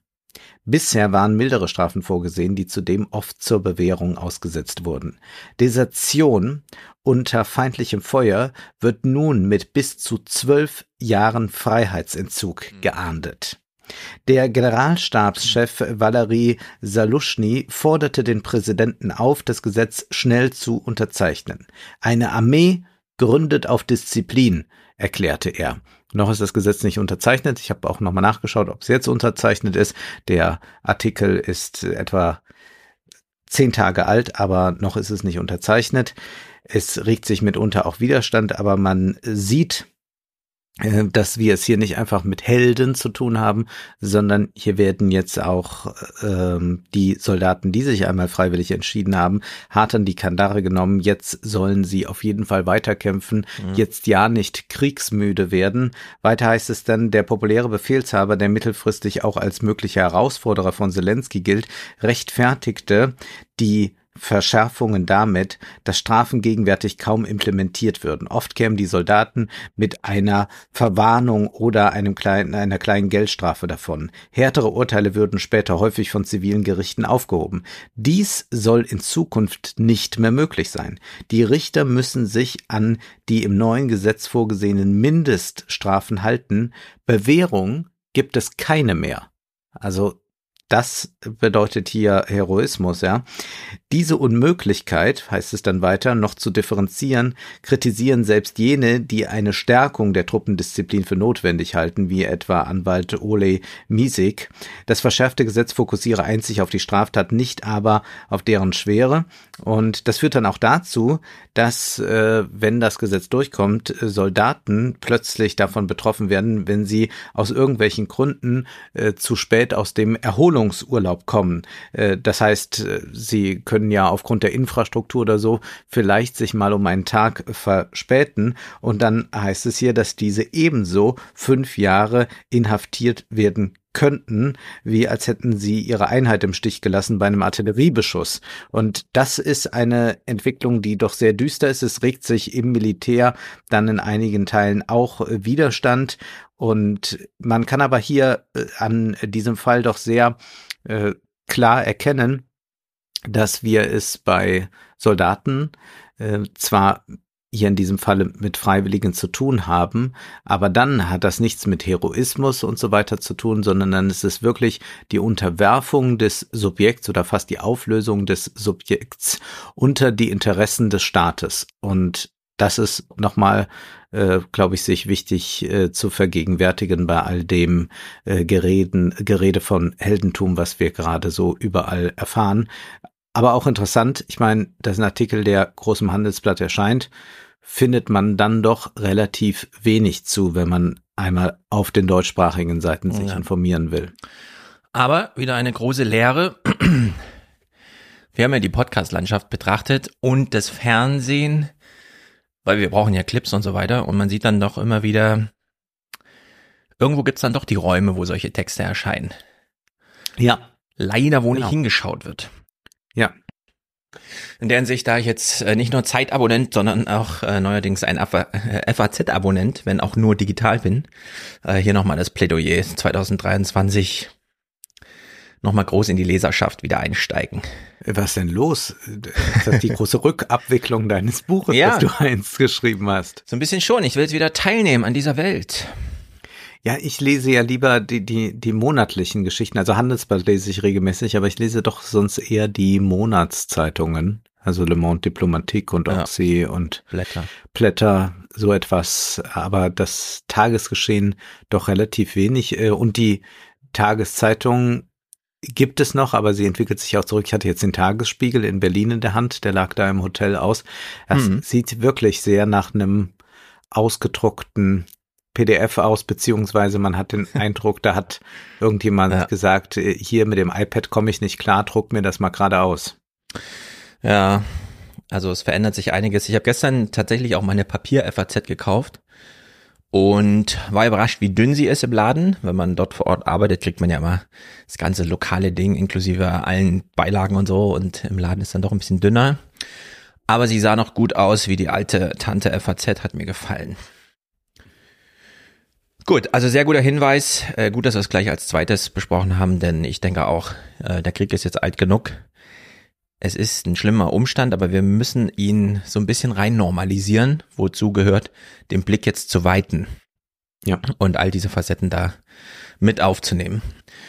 Ein neues Jahr bedeutet auch, äh, naja, alte Themen, neue Perspektiven. Vielleicht hast du es mitbekommen, äh, auch in den Tagesthemen so, sie kamen nicht drum herum, diese ganzen Meldungen zum Thema Klima laufen jetzt auch häufig unter so einer Maxime, Forscher haben herausgefunden, die Gletscher schmelzen, die Tipping Points sind überschritten. Man kann nichts mehr dagegen tun. Ja. Und unter dieser Maxime ist hier ein ganz großer Text im New York Times Magazine, äh, also auf der New York Times Webseite, normal verfügbar, ohne Paywall. Hat der Amazonas seinen Tipping Point erreicht? Alex Quadros äh, ist fürs Magazin nach Brasilien geflogen und hat dort Luciana Vanigatti getroffen, eine Pilotin, die über dem Amazonas fliegt, um in bestimmten Schleifen, sie hat das macht das sehr ausgefeilt, sehr ausgebufft, ähm, CO2 zu messen. Und wir haben ja immer noch im Hinterkopf, ja, der Amazonas, die Lunge der Welt und so weiter, äh, gerade jetzt mit den Abholzungen unter Bolsonaro, wir wollten das ja nicht wahrhaben. Und Stand der Wissenschaft war, der Amazonas kompensiert 500 Millionen Tonnen CO2 pro Jahr. Und das sind aber alles so Kalkulationen, so wie wir ja auch aus Deutschland gar nicht wissen, wie viel emittieren wir wirklich. Wir haben ja nur so einen mhm. Überblick ja. volkswirtschaftlichen Rechnen dann einfach aus, wie viel so ist. Sie steigt also in ihr Flugzeug, fliegt los, macht sie seit ein paar Jahren und hat dann festgestellt, nee, äh, umso tiefer ich fliege, also so zwischen 14.000 und 1.000 Fuß, umso tiefer ich fliege, umso höher ist die CO2-Konzentration. Also es steigt von unten auf, verdünnt nach oben, was ja bedeutet erstmal grundsätzlich, unten ist Meer. Also es wird emittiert. Es wird nicht abgezogen, sondern es wird emittiert. Und zwar flächendeckend. Es gibt wohl keine Region mehr, in der der äh, Amazonas nicht emittiert. Und äh, damit ist eine Zäsur markiert, die äh, hier natürlich tragisch ist, weil der Amazonas bei seiner Größe ja für die ganze Welt von Bedeutung ist. Äh, sie konnte dann diese Messergebnisse erst nicht glauben, hat deswegen auf verschiedene Arten und Weisen die Winde mit eingepreist äh, und alle möglichen anderen Störgrößen in die Messergebnisse, äh, die Messergebnisse um die Störgrößen bereinigt und kam dann aber nicht umhin, aufgrund ihrer ähm, Ermessungen auszurechnen, dass der Amazonas ungefähr wie Frankreich CO2 emittiert. Ach ja. Wir kennen das schon aus Kanada, wo die Wälder ja auch gekippt sind durch äh, besonders große Feuersaisons.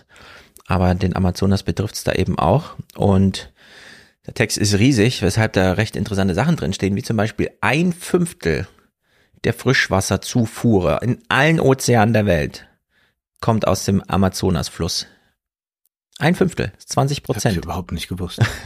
also das hat äh, sozusagen dieses Gebiet der Welt hat einen echten Einfluss auf unseren kompletten globalen Zustand. Schon allein, weil die Meeresströmung, die ja nicht nur von Temperatur, sondern eben auch von diesen Salzgehalten abhängt, äh, ja, einfach zu einem Fünftel aus äh, dieser einen Flussmündung, also es ist natürlich eine große Flussmündung, aber es ist äh, dieser eine Fluss, der das da macht. Und so wie der Amazonas ein riesiger Fluss ist, der sich durch den Urwald erschlängelt, ist eben auch die Wetterlage vergleichbar mit, Sie sprechen hier von fliegenden Flüssen, die Wolken. Mhm. Äh, also wir sollten hier die Bilder alle groß, so groß wie es geht, aufziehen äh, und dann im Text, dieses Kreislaufsystem bricht gerade zusammen. Ähm, Carlos Nombre ist einer der Forscher, der äh, diese Tipping Point Argumentation im Allgemeinen prinzipiell mit aufgeführt hat, ähm, vom Brazilian Earth System. Das ist ganz interessant, weil nämlich äh, es durchaus so ist, dass die Europäische Union und Amerika sehr große Forschungsprojekte in den letzten Jahrzehnten, also so seit 98, finanzieren. Also es gibt eine ganze Generation äh, Amazonas Klimaforscher und diese Tipping Point Argumentation, also wo man mal so richtig groß denkt, nicht einfach nur hier, sondern der ganze Amazonas, das ganze Gletschereis der Antarktis und so weiter, äh, die ganze Sahara, äh, das kommt so aus diesem, ja, wir sind hier für den Amazonas zuständig, also für die ganze Welt. Und wenn die Entwaldung 25 Prozent erreicht hat, äh, ist die Versteppung ein Automatismus. Und wir sind kurz ah, davor. Ähm, die Savannifizierung findet statt. Seit 1998 gab es schon fünf Megadirren. Man kann sich gar nicht erinnern, dass es vorher überhaupt mal Megadirren gab und so, aber der Amazonas hat jetzt Trockenphasen, die grundsätzlich länger als vier Monate sind. Eigentlich sollten sie unter drei Monaten sein. Also da haben sich die ähm, Durchschnittswerte einfach radikal in die Katastrophe rein entwickelt. 2015 gab es eine historische Wasserknappheit, ein, 2021 quasi biblische Sandstürme im Amazonas. Äh, also ist wirklich äh, dramatisch. Noch speichert der Wald, also derzeit als der Wald, wie er da ist, 120 Milliarden Tonnen CO2. Das ist äquivalent zu drei Jahren globaler menschlicher Emissionen. Also alle Industrien, alles, was wir als Menschen emittieren. Das heißt, jedes Mal, wenn wir äh, den abfackeln und wir verbrennen ungefähr 1000 Bäume pro Minute, das ist die durchschnittliche Rate gerade, äh, wird dieses, dieses ähm, eigentlich gebundene CO2 einfach freigesetzt. Wenn man den ganzen Wald so dahingehen lässt, bedeutet das allein der Amazonas 0,3 Grad mehr Temperatur. Ähm, plus mhm. kennen wir aus Sibirien die ganzen äh, Thermo, äh, ne, Permafrost, Moorböden und so weiter und so fort. Da gibt's ja auch jetzt jede Woche eine Meldung zu. Permafrostböden tauen auf. Da gibt's ja. ja jede Woche eine Meldung, bei der man denkt, und das ist dann der neue Science-Fiction-Film. Nein, das mhm. ist unsere Realität. Äh, das macht nicht Roland Emmerich, sondern das machen wir. Mhm. Und dann verschwindet sie aber wieder so als Meldung. Es ist äh, auch in der eigenen Wahrnehmung natürlich so. Man nimmt es kurz wahr und denkt, oh, das genau. ist aber ganz, äh, ganz, ganz doof. Und dann geht man wieder weiter. Es sind so Kurzmeldungen und du weißt ja, im Journalismus ist immer Tag eins, äh, gerade ja. für diesen politischen Klimajournalismus. Ja, Also wir haben es mit Dramen zu tun. Dieser Text ist als Reportage aufgebaut, weshalb auch davon berichtet wird, dass diese Region immer noch wahnsinnig gefährlich ist für alle, die sich gegen die ökonomische Ausbeutung stellen. Da wird man nämlich einfach mal von hinten ermordet. Ähm, nun regiert Lula de Silva wieder. Das gibt auch diesen Leuten da Hoffnung, dass nämlich diese Ausbeuterei der letzten Jahre unter Bolsonaro irgendwie noch zumindest gebremst werden kann. Aber es Unser ist mittlerweile. Bundespräsident war ja auch da. Hatte auch doch schöne Signale gesendet, Das ist ein ich. Trigger Ne? Point. ähm, er ist ja hingeflogen, war dann zufällig da, als Silva ausgerufen wurde, hat ihn zurück in der Arena der Demokraten oder wie das ist äh, genannt, so als wäre so er der Türsteher, der irgendwie bestimmt, wer hier äh, und so weiter Mhm. die Bühne betreten darf und wer nicht, so als wäre Bolsonaro, ah, der ist gerade kein, die werden gerade nicht demokratisch regiert, spielt gerade keine Rolle. Ja, wir begrüßen danach wieder im Reigen der Demokraten den De Silva und die Summe, das Geld, der Geldbetrag, den Steinmeier dort versprochen hat zur Rettung des Amazonas, beträgt 35 Millionen Euro. Schön. Es ist so lächerlich. Wir sollten da 100 Milliarden eigentlich überweisen und den, den Wald einfach flächendeckend abkaufen. Stattdessen kommen wir da mit 35 Millionen. So lächerlich. Also Steinmeier ist wirklich, äh, jedes Mal, wenn ich ihn sehe, disqualifiziert er sich ein bisschen mehr. Das Problem des Waldes ist nämlich heute schon, ähm, er wird ja, also diese Rodungen, die stattfinden, haben ja Tradition, denn da gibt's unzählige indigene Völker, die den Wald eben anzünden. Den kriegen wir das als allerletztes ausgetrieben. Das Problem ist, der Wald ist mittlerweile so trocken, dass die selber überrascht sind, dass ihre Feuer nicht von alleine wieder ausgehen. Weil eigentlich kommt dann der Regen und zack, dann hat man halt so einen halben Tag das mal brennen lassen. Nee, jetzt brennt da immer hektarweise das Zeug einfach ab und die wollten das selber nicht. Also sie zerstören ihr eigenes Gebiet, weil sie das einfach gar nicht eingepreist haben, dass das Feuer sich da jetzt einfach immer verselbstständigt. Ähm, das Problem in dieser Diskussion, wie das der Text aufwirft, ich war ein bisschen überrascht. Ich hatte das so noch nicht auf dem Schirm, aber ist natürlich ein echtes Problem. Wenn jetzt bekannt wird, dass der Amazonas mehr, und es ist so in Nature vor einem Jahr schon mal publiziert worden von dieser Pilotin, wenn das jetzt flächendeckendes äh, Wissen ist, könnte sich ja die Frage herausstellen, warum wollen wir eigentlich den Amazonas schützen, wo er doch mehr CO2 emittiert als kompensiert? Und äh, ehrlicherweise, äh, wenn man sich dann auch noch mit solchen Fragen beschäftigen muss, dann kriegt man ja eine Klimadiskussion gar Ja. nicht mehr zusammen. Also es ist ja wirklich, äh, das ist ja auch so ein Trigger. Und gibt es äh, da eine. Lösung dafür oder ist das nur ein aufgezeigtes Dilemma? Ja, das ist hier so ein aufgezeigtes Dilemma, aber zeigt, es, es gibt nicht nur biologische Tipping Points, sondern auch soziale. Dass man Ja. nämlich, ja, jetzt ist eh vorbei, jetzt ist eh egal, ja. Und dann kümmert man sich auch noch um diese Wälder da weniger. Also wir haben es hier mit sehr vielen Problemen zu tun und der Ende des Textes ist besonders interessant, weil nämlich hier dieser Amazonas nochmal wirklich so eingebettet wird als globales Ding. Tipping Points. Wir kennen das aus Grönland. Wenn das Eis erstmal schmilzt, verändert sich das Salzgehalt im Wasser und dann drei Kilometer Grönland Eis äh, bedeuten sieben Meter mehr Meeresspiegel. Also da wissen wir einfach, was es bedeutet.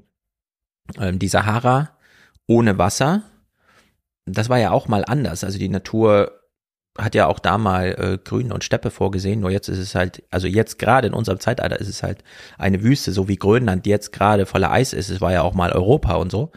Und in der Hinsicht ist hier ein ganz interessanter Gedanke am Ende, denn das Klima ändert sich. Auch die Klimawandelleugner kommen ja immer, ja, das Klima wandelt sich ja sowieso. Und dann muss man hier ganz deutlich sagen, ja, das stimmt. Das Klima wandelt sich. Der Amazonas ist nicht auf die nächsten eine Million Jahre als Urwald angelegt. Das Gebiet kann genauso versteppen und die Sahara könnte wieder zum Urwald werden, je nachdem. Also die Natur gleicht das ja immer so ein bisschen aus. Das Problem durch den menschengemachten Beitrag ist allerdings, dass sich diese Veränderungen einfach beschleunigen. Und die kann sich dann natürlich nicht einstellen. Genau. Also die kann nicht Schritt halten damit. Genau. Ja. Wir können nicht mit dieser Geschwindigkeit Schritt halten, wie sich die Natur verändert. Und die Natur selbst muss natürlich andere Lösungen finden, äh, wenn sie eben nicht so viel Zeit hat, neue Arten auszuprobieren und das ganze Darwinsche Gesetz und so weiter. Also wir bringen hier einfach so im, im temporalen Sinne alles durcheinander. Und daran haben wir noch gar nicht gedacht. Wir denken immer so an die sozialen und die sachlichen. Aber an diese zeitlichen Dimensionen, die da einfach auch noch reinwirken, da bräuchten wir erst wieder so einen Christopher Nolan oder so, der uns das in dem Drehbuch aufzeigt. Ich musste auch direkt dran denken. Ja, ja. das ist also, ne, klar, jetzt durch Tenet getriggert und so, aber äh, das ist eigentlich hochinteressant. Und ähm, der endet, also das Text, der Text endet damit, 1,5 Grad ist schon die Katastrophe in diesem Sinne. Also das bringt schon Veränderungen mit, die wir, selbst wenn wir jetzt sagen, ja, dann machen wir halt Anpassungen, dann versuchen wir es nicht mehr zu verhindern, sondern wir versuchen es anzupassen. Dann ist die Frage, ja, an was denn? Und mhm. diese Anpassung ist ja auch nie zu Ende. Also es geht ja dann einfach immer weiter, äh, Schlag auf Schlag, ein, ein Tipping Point nach dem anderen. In der Hinsicht, das ist ein Text, den kann man sich vorlesen lassen. Ich habe ihn mir gestern auch angehört, der geht dann 53 Minuten, sehr gut gelesen. Also da steckt viel drin, aber auch typische New York Times, ja, so eigene Form der Reportage.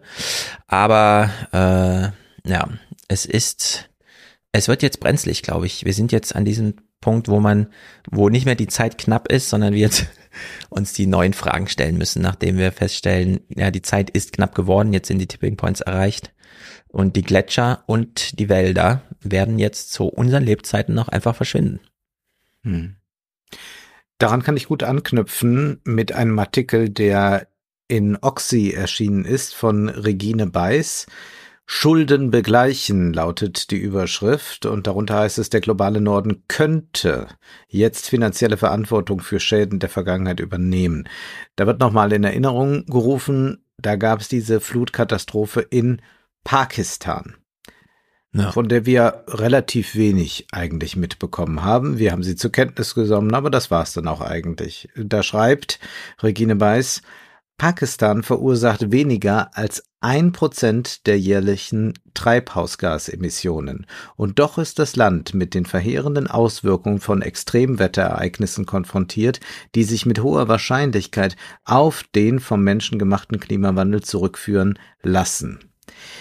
Wenn man das jetzt mal in Zahlen bekommt, dann bedeutet das der globale Norden ist für 92 Prozent der überschüssigen globalen Kohlenstoffemissionen verantwortlich, die seit 1850 ausgestoßen wurden. Das heißt, für 92 Prozent, 8 Prozent die anderen 92 Prozent der globale Norden, also wir.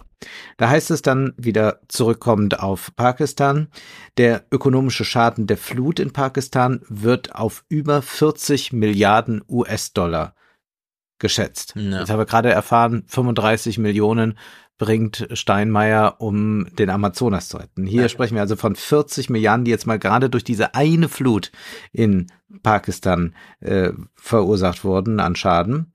Das entspricht den gesamten jährlichen Staatseinnahmen des Landes. Also das ist durch diese Flut ja. einmal weggespült worden. Zum Vergleich, Deutschland hat äh, 1,6 Billionen US-Dollar Staatseinnahmen zu, äh, zur Verfügung. Erschwerend kommt hinzu, dass Pakistan in diesem Jahr 40 Prozent seiner Staatseinnahmen aufwenden muss, um Kredit- und Zinsraten zu zahlen.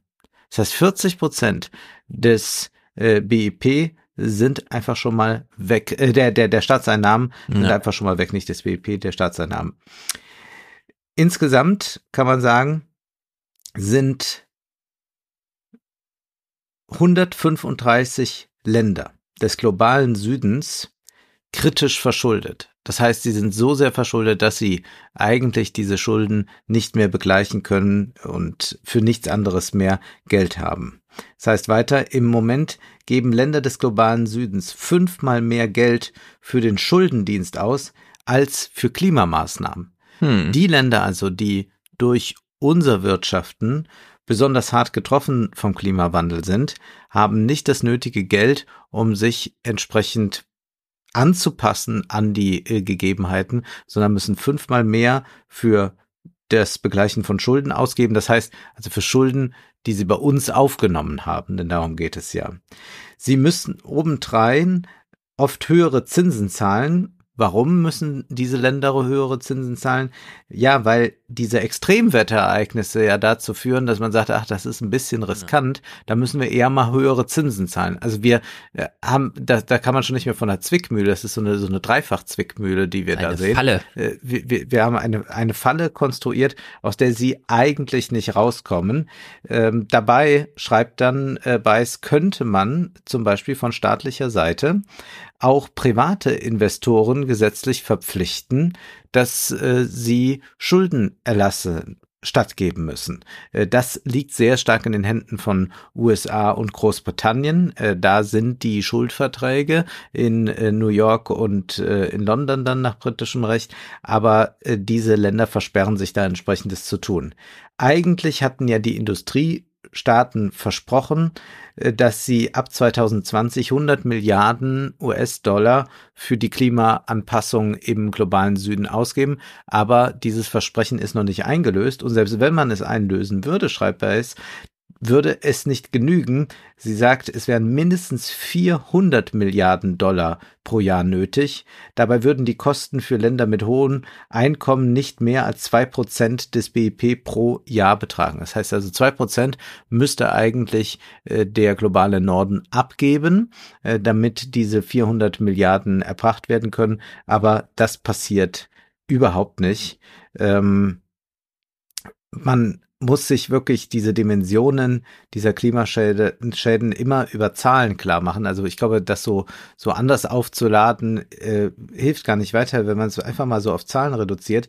Zwar gibt es ja äh, die vulnerablen, äh, vulnerablen 20, also die V20 Hm. Staaten, die haben in den letzten 20 Jahren durch Klimaschäden 20 Prozent ihres BIP verloren. Also haben wir denen einfach weggespült, äh, weggeflemmt, äh, was auch immer, welche Katastrophe da gerade war. Und sie endet dann diesen Text natürlich nicht hoffnungsvoll, aber sie sagt zumindest, was zu tun wäre. Also wenn der globale Norden tatsächlich Verantwortung übernehmen wollte, bräuchte es Finanzhilfen in Form von bedingungslosen Zuschüssen und natürlich, äh, was weiter vonnöten wäre, wäre, dass man diese Länder entschuldet, sonst können sie niemals diese Anpassungen vornehmen, die existenziell wichtig wären. Da sind wir noch gar nicht bei den äh, Maßnahmen, die man eigentlich noch treffen müsste, damit es nicht noch weiter schlimm wird, sondern überhaupt, damit die mal eine Anpassung für eine Überlebensfähigkeit sich finanzieren könnten, müssten die eigentlich aus äh, diesem Zangengriff äh, des globalen Nordens befreit werden. Aber genau das findet nicht statt. Ja. Wir haben ja den pakistanischen Präsidenten auf der Bühne gesehen bei der Klimakonferenz, wie er sagte, wir haben hier ein Problem, mit dem wir nichts zu tun haben. Ja. Und ein Prozent und dafür ist das halbe Land überflutet. Das sprengt alle Maßstäbe. Der technoliberale Crossover des äh, deutschen Prinzen, der gerne Kaiser wäre. Adrian Daub hat also im New York Mag geschrieben und erinnert nochmal, also es ist von Mitte Dezember, letzte Woche wurde ja eine äh, Gruppe hochgenommen von 25 Leuten, die einen Staatsstreich geplant haben. Sie wollten das Deutsche Reich wiederbeleben, Klammer auf, das zweite, nicht das dritte, aber wer zählt schon mit? also sehr launiger Einstieg. Ähm, und wenn man sich den Prinzen und seine Gang anschaut, sagt man, ja, die sind ziemlich deranged und karnivalesk, stimmt auch, aber diese Reichsbürger rund um diesen Prinz Heinrich des 13. Äh, sind ja dann doch interessant, weil Adrian Daub mit seinem, mit seiner feinen Spürnase für irgendwelche Ideologien und verquere Theorien hat sich die Rede von Heinrich dem 13. von Preuß angeschaut, des, die dieser 2019 gehalten hat. Mhm. Und zwar in der Schweiz.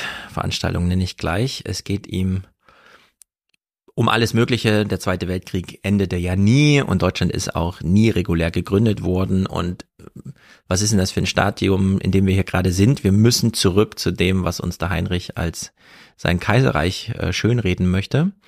Die Rede wurde nicht auf einer Right-Wing, äh, Right-Wing-Konferenz gehalten, sondern beim technoliberalen World Web Forum am Zürichsee.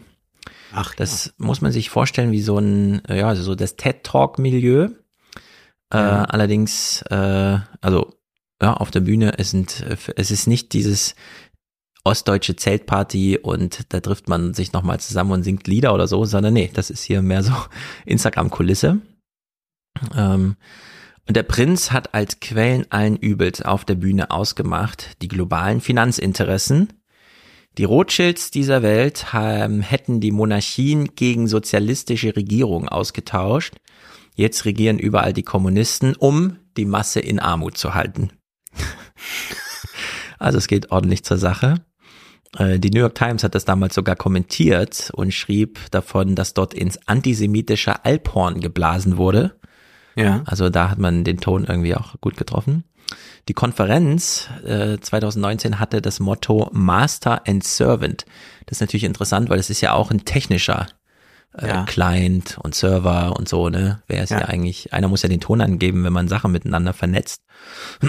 Anwesend waren Steve Wozniak, also der Apple-Mitgründer, Ed Catmull von Pixar, die ein oder anderen Google-Leute und auch Marian Goddell, das ist der CEO von Burning Man. Also es gibt irgendwie ganz illustre Konferenzen, bei denen es echt zur Sache geht. Dieses Video ja, vom Prinzen fehlt ja eigentlich noch Peter Thiel mit Sebastian Kurz. der kommt zumindest im Text gleich kurz vor. Genau, Peter Thiel fehlt im Grunde und die Rede, die also von Reus, die Daub hier äh, beschreibt, die ist leider als Video nicht mehr verfügbar, denn noch am 6. April, als die Razzia stattfand, haben die Veranstalter sich gedacht, wir löschen das mal lieber. Es ist ja erstaunlich, dass dann so jemand überhaupt da reden kann. Also wie das, also die, diese Leute scheinen ja wahnsinnig gut vernetzt zu sein. Man, man ja. bekommt das ja jetzt doch immer wieder äh, mal so raus, was mit Kurz Thiel und äh, vielen anderen auch aus so aus der, der deutschen rechten Medienblase ja. da vor sich geht und wer da mit wem schon Geburtstag gefeiert hat. Es ist schon sehr, sehr erstaunlich, wie offenbar so eine Connection zwischen Geld und libertären ja. äh, rechten Ideen äh, besteht, von der man so gar nichts ahnt. Wie es zu dieser Einladung kam, ist allerdings nicht mehr rekonstruierbar, jedenfalls nicht für Adrian Daub. Ähm, er geht davon aus, irgendwer ist ausgefallen und da war ein Programmpunkt zu füllen und dann war irgendwie Kurzschluss oder so, keine Ahnung.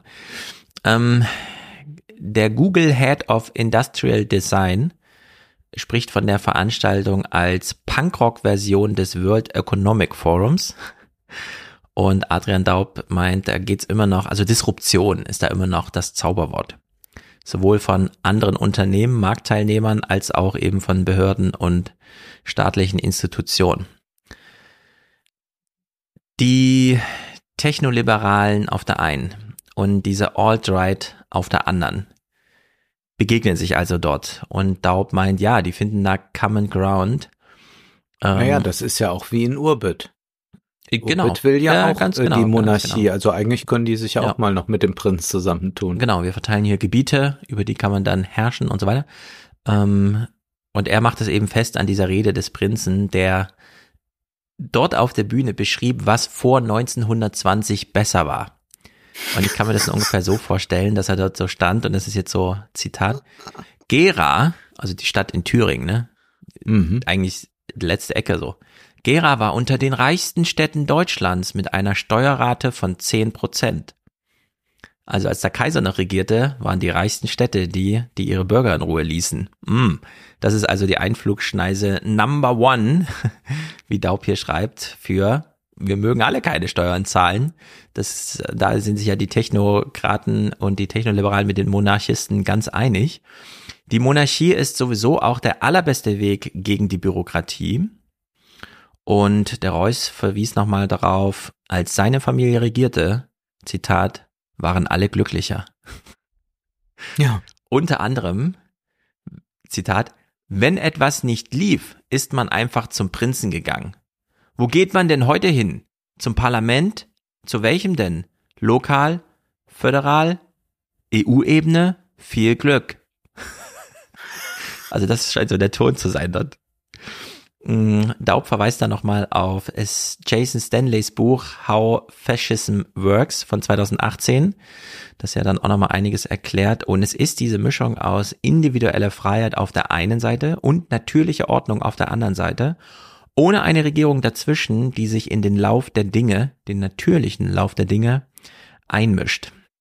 Mhm. Und heute ist sichtbar, wie ähm, attraktiv diese Technoliberalen Monarchien finden oder sogar in ihren Reden als Monarchisten klingen.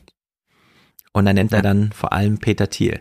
Der hat ähm, mal so einen Satz gegeben, ein Startup muss wie eine Monarchie organisiert sein. Wo man sich denkt, ey Peter, das ist doch wieder so eine Allerweltsweisheit. Na klar, äh, eine demokratische Partei muss wie eine Armee aufgestellt sein, weil wir ja Demokratie durchsetzen, nicht in sich, sondern in der Gesellschaft, für die sie antritt. Also äh, dass ähm, Unternehmen Hierarchien haben, es scheint da immer wieder ganz überraschend mhm. zu sein und das wird es so schnell verwechselt mit Monarchien und er nennt auch nochmal Blake Masters, das ist ein Zögling Thiels, der als Senatkandidat in Arizona antrat der die amerikanische Demokratie ersetzen möchte durch eine Cäsar-Figur. Also die treiben es da wirklich ah, auf ja. die Spitze. Ja, das war auch bei meiner Orbit Lektüre immer wieder zu lesen, dass ja. äh, so eine Cäsar-Figur herbeigesehen ja, genau. wird. Das scheint wohl dort sehr virulent zu sein. Ja, scheint ein mega Ding zu sein für die. Also, er schlägt da nochmal vor, das würde ich sagen, ne, übernehmen wir mal von Techno-Monarchisten zu reden. Mhm. Sollten wir uns merken, die Techno-Monarchisten. Und im Finale verweist er nochmal Lektüre-Empfehlung auf Oliver Nachtwey und Caroline Amlinger. Ach die ja. Kommen uns jetzt immer wieder so häufig unter, vielleicht sollten wir das auch nochmal lesen. Meinst du? Scheint, dann nochmal den ganzen Corona-Diskurs? Mm, naja, es ist ja vor allem, es, es scheint ja vor allem ein sehr empirisches Buch zu sein, in dem die wirklich mit den Leuten reden und so ein bisschen aufzeigen, wie sie sich verhalten und so. Mal gucken. Es taucht jedenfalls immer wieder auf. Es scheint mir interessant sein. Ich habe auch so immer mal wieder private Fragen bekommen, ob ich es gelesen habe und so. Und dann sage ich immer nein und äh, denke mir, vielleicht soll ich es jetzt doch einfach, sollten wir uns das auch mal schauen. Na, mal sehen. Adrian Daub wieder auf Hochtouren jedenfalls. Sehr gut. Da hat er das aber schön noch rausgefischt, dass er es noch bekommen hat, dass äh, diese Rede ja, genau. nicht ganz äh, vom Erdboden verschluckt wurde ja. jetzt.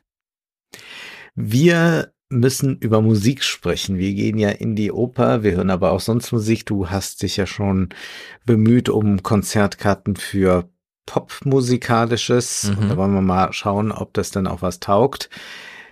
Klaus Steffen Mahnkopf hat bei Reklam ein Buch jetzt vorgelegt mit dem Titel Die Kunst des Komponierens, wie Musik entsteht. Und das ist auch Programm des Buches. Er beschreibt wie komponiert wurde, wie heute komponiert wird. Er beschäftigt sich mit der klassischen Musik, aber auch mit dem Jazz und mit der Popmusik in diesem Buch. Die Herleitung zu Beginn ist etwas umständlich, aber dann wird es sehr viel klarer und dann spricht er über einzelne Komponisten. Ich kann gleich sagen, wenn man jetzt keine große Ahnung von klassischer Musik hat, kann man das Buch trotzdem lesen. Ein bisschen muss man sich für Musik interessieren, muss vielleicht auch schon mal das eine oder andere gehört haben, aber es ist ja auch relativ einfach heute, wenn irgendwas genannt wird. Man braucht es ja nur schnell irgendwo einzugeben einem Streamingdienst und dann hört man mal schnell rein und hat sich dann ein Verständnis äh, verschafft, was denn dort eigentlich gerade beschrieben wird. Das äh, Schöne ist, dass Markov sehr klar schreibt und auch sehr gut beschreiben kann, was eigentlich einzelne Komponisten ausmacht. Also er ist jemand, der äh, Dinge gut auf den Punkt bringen kann. Zum Beispiel fragt man sich ja, äh, was ist eigentlich eigentlich mit Beethoven und Mozart, äh, wo sind äh, die Unterschiede? Und das kann er sehr gut auf den Punkt bringen. Hm.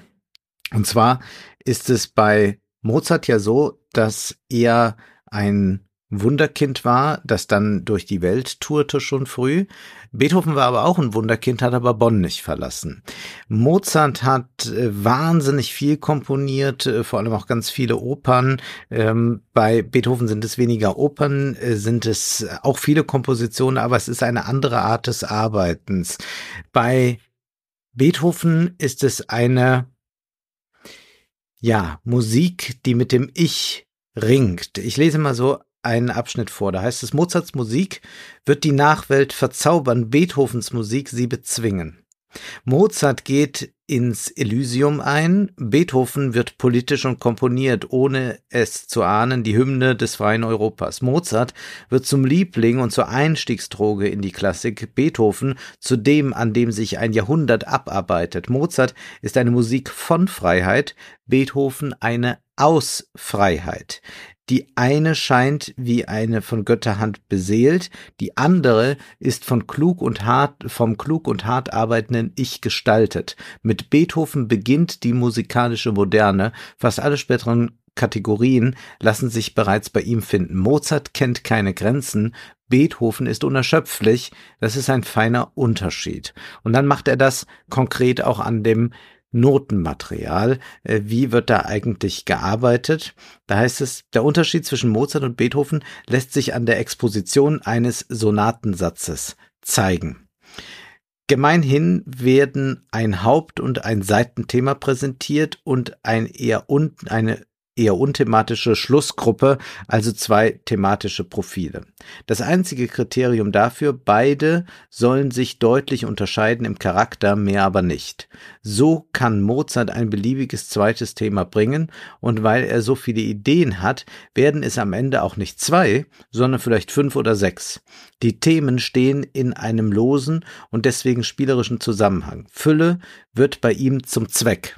Ja, man kennt das bei Mozart, es kommt wieder noch ein schönes Thema, noch ein mhm. schönes Thema und da ist auch herrlich und noch eins. Das funktioniert bei Beethoven hingegen anders.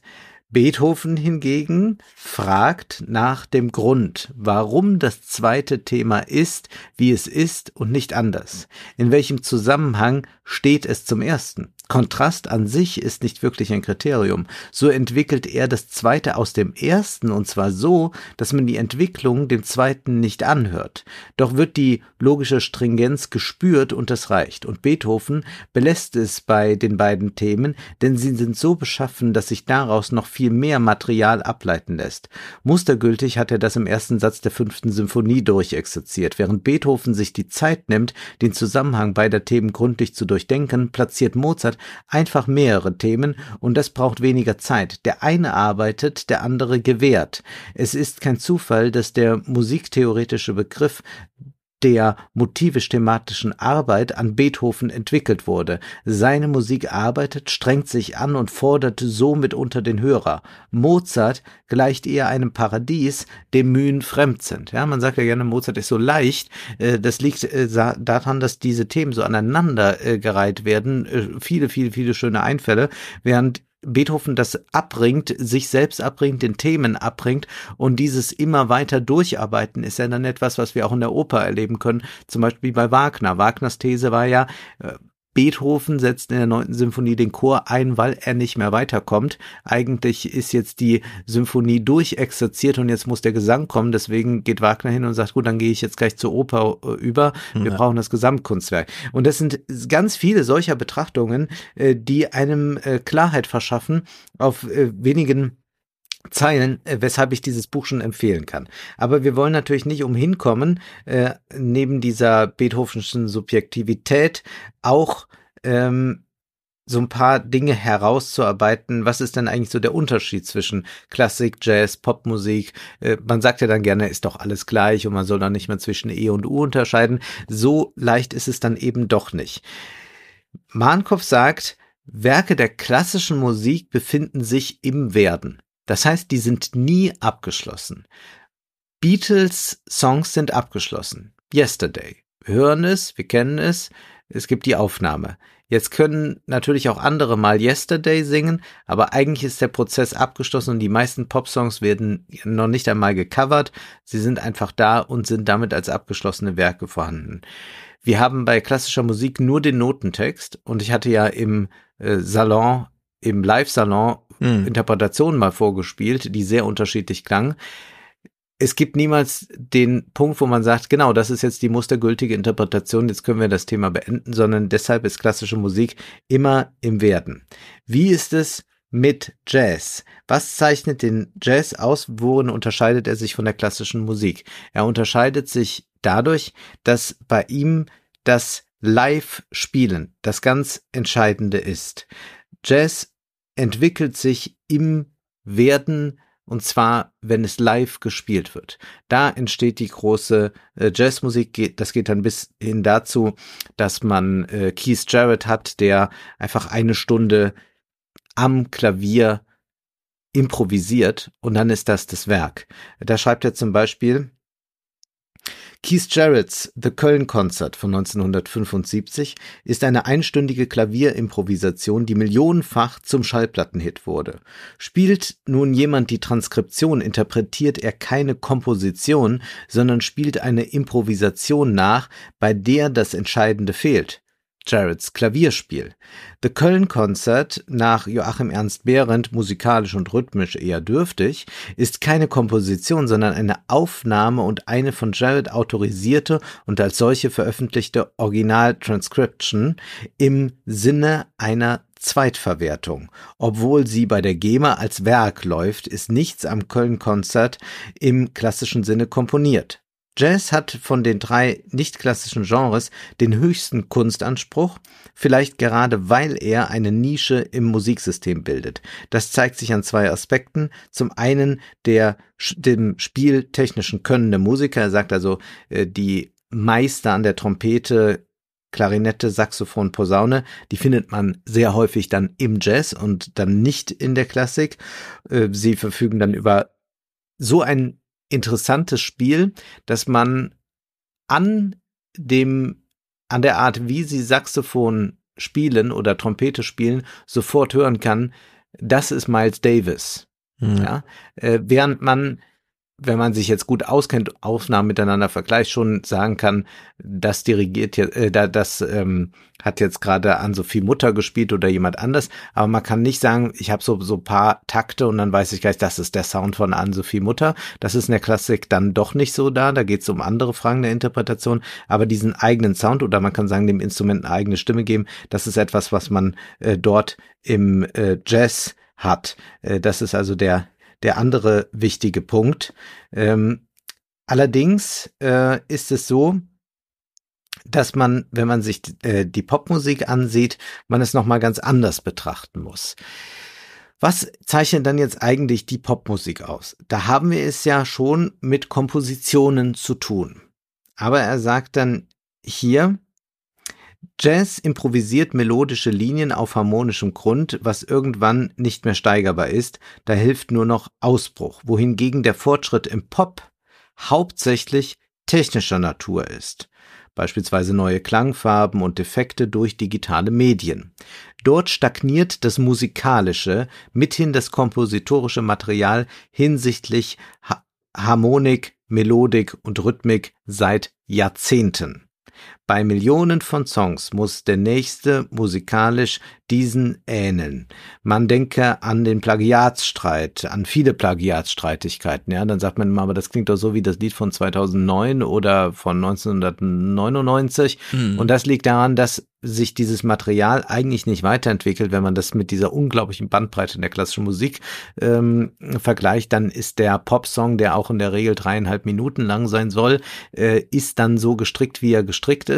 Und da gibt es dann schon mal äh, den ein oder anderen ungewöhnlichen Akkord, aber das bleibt immer auf einem sehr äh, niedrigen kompositorischen Niveau. Er sagt auch, Ausnahmen bestätigen die Regel, denn jetzt wird gleich jemand hier äh, zuhören und sagen, ja, aber Frank Zappa, dann sagt er auch, ja klar, aber Frank Zappa, da ist das anders und dann gibt's noch so ein paar, bei denen das anders ist, mhm. aber in der Regel sind die sehr schlicht gestrickt. Ich höre Joscha schon rufen die ganze Zeit. Mhm, Nicht nur mhm. Frank Zappa oder so. In der Popmusik ist der Komponist nebengeordnet, schreibt Mahnkopf, oder sogar marginal. Im Vordergrund stehen die Produktion im Tonstudio und die Performance. Notenkenntnisse sind nicht zwingend. Es wird ein Song im Team produziert. Die Noten zum Nachspielen und zum Arrangieren kommen später und teilweise von Transkripteuren. Popmusik produziert Produktionen. Die Live-Konzerte spielen diese Produkte nach. Deswegen interessieren mich ja Popkonzerte nicht so sehr, weil sie eigentlich das nur nachspielen und nicht neu interpretieren. Die tonale Musik ist seit 100 Jahren in ihren melodischen und harmonischen Möglichkeiten nicht erweiterbar. Insofern verfügen wir heute über einen Katalog der gängigsten musikalischen Vokabeln, kurze Motive, melodische Linien, harmonische Sequenzen. Dieser Katalog bestimmt, welche Wirkungen damit erzielt werden. Und da Popmusik Erfolge produzieren muss, werden die Erkenntnisse gnadenlos ausgebeutet. Man nimmt, was funktioniert und wandelt es ein wenig um, tüncht es an. Den Rest erledigen die nicht kompositorischen Anteile, Text und Performance. 98 Prozent geschehen nach diesem Muster und bilden den Mainstream. Zwei Prozent sind anders. Der Pop-Komponist, wenn wir ihn einen Komponisten nennen wollen, ist damit eher ein geschickter Anverwandler des Allgemeinen. Und das macht er auch an äh, Dingen äh, deutlich, wie zum Beispiel Atemlos, da sagt er ja, weiß dann eigentlich wer jemand, wer das Lied komponiert hat? Weißt du, wer das komponiert hat? Nee. Christina Bach. Mhm. Auch äh, Schlagersängerin, aber das ist ihr größter Erfolg, dass sie das komponiert hat. Spielt aber auch gar keine Rolle. Mhm. Äh, ist ist äh, irrelevant. Wäre auch irre irrelevant, wenn Helene Fischer es selbst gemacht hätte. Denn sie tritt, äh, äh, tritt gar nicht in Erscheinung. Dann gab es ja da auch Plagiatsstreitigkeiten. Klingt das nicht wie Land of Dreams von Roseanne Cash? Oder wie ein Festival der Liebe von Jack White. Hm. Ähm, das zeigt aber einfach, dass das ähm, sehr, sehr limitiert ist, was man da in der Popmusik machen kann. Äh, ein Festival der Liebe kennst du wahrscheinlich noch, ne? Ähm, Soll unser Leben sein und alle, die so sind wie wir, die laden wir heute ein, Jürgen Markus. mhm. Wenn wir jetzt mal diese Ausnahmen, Björk nennt er noch oder Zappa oder Emerson oder Lake and Palmer Hm. ausklammern, dann könnten wir uns mal so einen Titel ansehen wie Pokerface. Alle kennen Oh. das Lied. Jo. Da schreibt er. Die ersten vier Takte der Strophe bestehen aus in regelmäßigen Achteln dargebotenen Tonwiederholungen. Z 23 Mal der Ton C, zweimal die untere Wechselnote H. Konventionelles Tempo, Viervierteltakt, drei Akkorde. Im Refrain wird es ein wenig gesanglicher. Das Ganze dauert dreieinhalb Minuten. Der wiederholte Zentralton dominiert. Das bevorzugte Intervall ist die Prim, das einfachste. Wer nicht singen kann, wiederholt einfach dieses C, er macht nichts falsch. Kompositorisch eigentlich eine Quantité negligible, also stammen Words and Music von ihr und dem Produzenten Nadir Kayat, besser bekannt als Red One. Warum ist dieser Song ein Hit? Es sind die robotisierten Klänge, die den eigentlichen Sound ausmachen. Und natürlich die Lady höchst selbst. Ihre Stimme ist ohne die Technik nichts Besonderes, wohl aber alles Visuelle an ihr. Sie kann tanzen. Die genannten Klickzahl, also äh, so und so viel Milliarden Mal geklickt, entfällt auf das offizielle extrem aufwendige Musikvideo. Das heißt, all das gehört zum Werk mit dazu, aber es ist nicht die Komposition, die das Werk äh, besonders macht. Es ist äh, vielmehr der Sound. Oder er geht auf Satellite von Lena Meyer-Landrut ein. Der Song Satellite, mit dem Lena Meyer-Landrut berühmt wurde, kommt mit vier Tönen aus. H, Cis, D und E. Alle meine Entchen hat immerhin sechs. Und da der Rhythmus standardisiert synkopisch ist, liegt die einzige Besonderheit in einem, in Anführungszeichen, falschen Akkord, nämlich B-Dur in H-Moll. Hätte statt Lena das irgendjemand gesungen, schreibt er, mit nicht diesem Charisma, was weiß ich, Hm. wäre das natürlich kein Hit geworden. Und das ist ja auch etwas in der Popmusik, was wir immer wieder beobachten können, dass man Songs hat, die komponiert werden, die dann eingesungen werden und die kein Hit werden, die zehn Jahre später zum Hit werden, wenn sie ein anderer singt. Ja. So gibt es zum Beispiel äh, das Lied äh, Release Me. Please release me, let me go Hm. von Engelbert Humperdinck. Das Lied war aber zehn Jahre älter, wurde kein Hit und dann hat man aber gedacht, naja, mit Engelberts Stimme und so wie er auftritt als der Charmeur, würde es eigentlich gut funktionieren und dann wurde es ein Hit. Hm. Und das sind sehr schöne Beobachtungen, die sich hier in diesem Buch finden, indem er auch ein bisschen mal äh, qualitative Unterschiede zeigt zwischen der Musik, denn die gibt es tatsächlich, womit er nicht sagen will, ja, Popmusik sollte man gar nicht hören, aber er versucht dann schon mal zu zeigen, was eigentlich klassische Musik kann. Auch nicht all, nicht jede klassische Musik, äh, sondern auch da gibt es dann nochmal Unterschiede. Also er zeigt dann, dass zum Beispiel das berühmte äh, Nessun Dorma bei Puccini äh, aus Turandot gar nicht so äh, toll ist kompositorisch, aber irgendein Nerv scheint der Puccini dann doch getroffen haben und es ist mhm. wahrscheinlich äh, diese Eingängigkeit, die so gut funktioniert. Aber Stefan, ich will dir nicht vorenthalten noch einen Satz zu Hans Zimmer. Okay. Denn das musst du schon noch ertragen. Mhm. Moment. Die Hollywood-Größe Hans Zimmer etwa schwört auf seine Libraries also er hat ja nicht mehr Orchester, sondern hat da sein, seine Die Instrumente genau. mit Tönen, mit, mit, mit, mhm. mit Instrumenten und wünscht sich gar keinen realen Klang. Doch wer mit guten Ohren bei Filmmusik ohne Bild genau hinhört, spürt, dass den Klängen etwas fehlt, dass sie künstlich sind. Zum Beispiel ist das Vibrato bei Solomelodien unmusikalisch und es fehlt die Agogik. Eine Vienna Symphonic Library ersetzt keine Realmusiker, man kann es aber auch positiv sehen, Filmmusik hat einen eigenen Sound.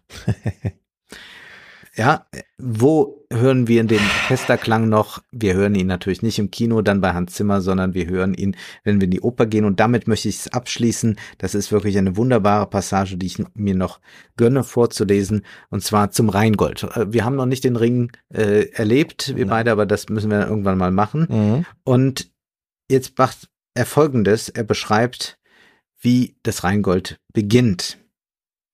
Es ist eigentlich eine ganz einfache Idee, die Wagner hat, aber man muss erst einmal drauf kommen. Die Idee ist so einfach wie herausragend. Wagner behauptet, sie sei ihm im Tagtraum eingefallen. Wie beginnt man aus dem Nichts? Denn man hat ja da viel zu erzählen. Wie setzt man eine Musik an, die den Bogen über 15 Stunden, so lange dauert der Ring des Nibelungen, spannen muss? Mit einem Ton möglichst tief, ganz leise aus der Stille kommend. Wer in Bayreuth spürt diesen Ton mehr, als er ihn hört. Darauf die Quinte höher. Dann wieder der tiefe Ton, ein S.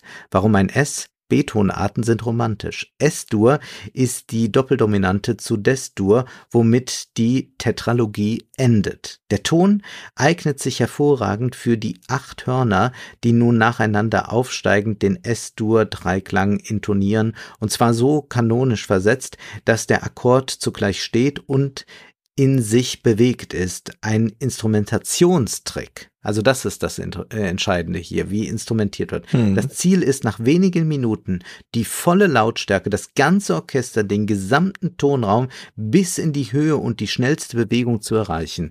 S-Dur zum Bersten.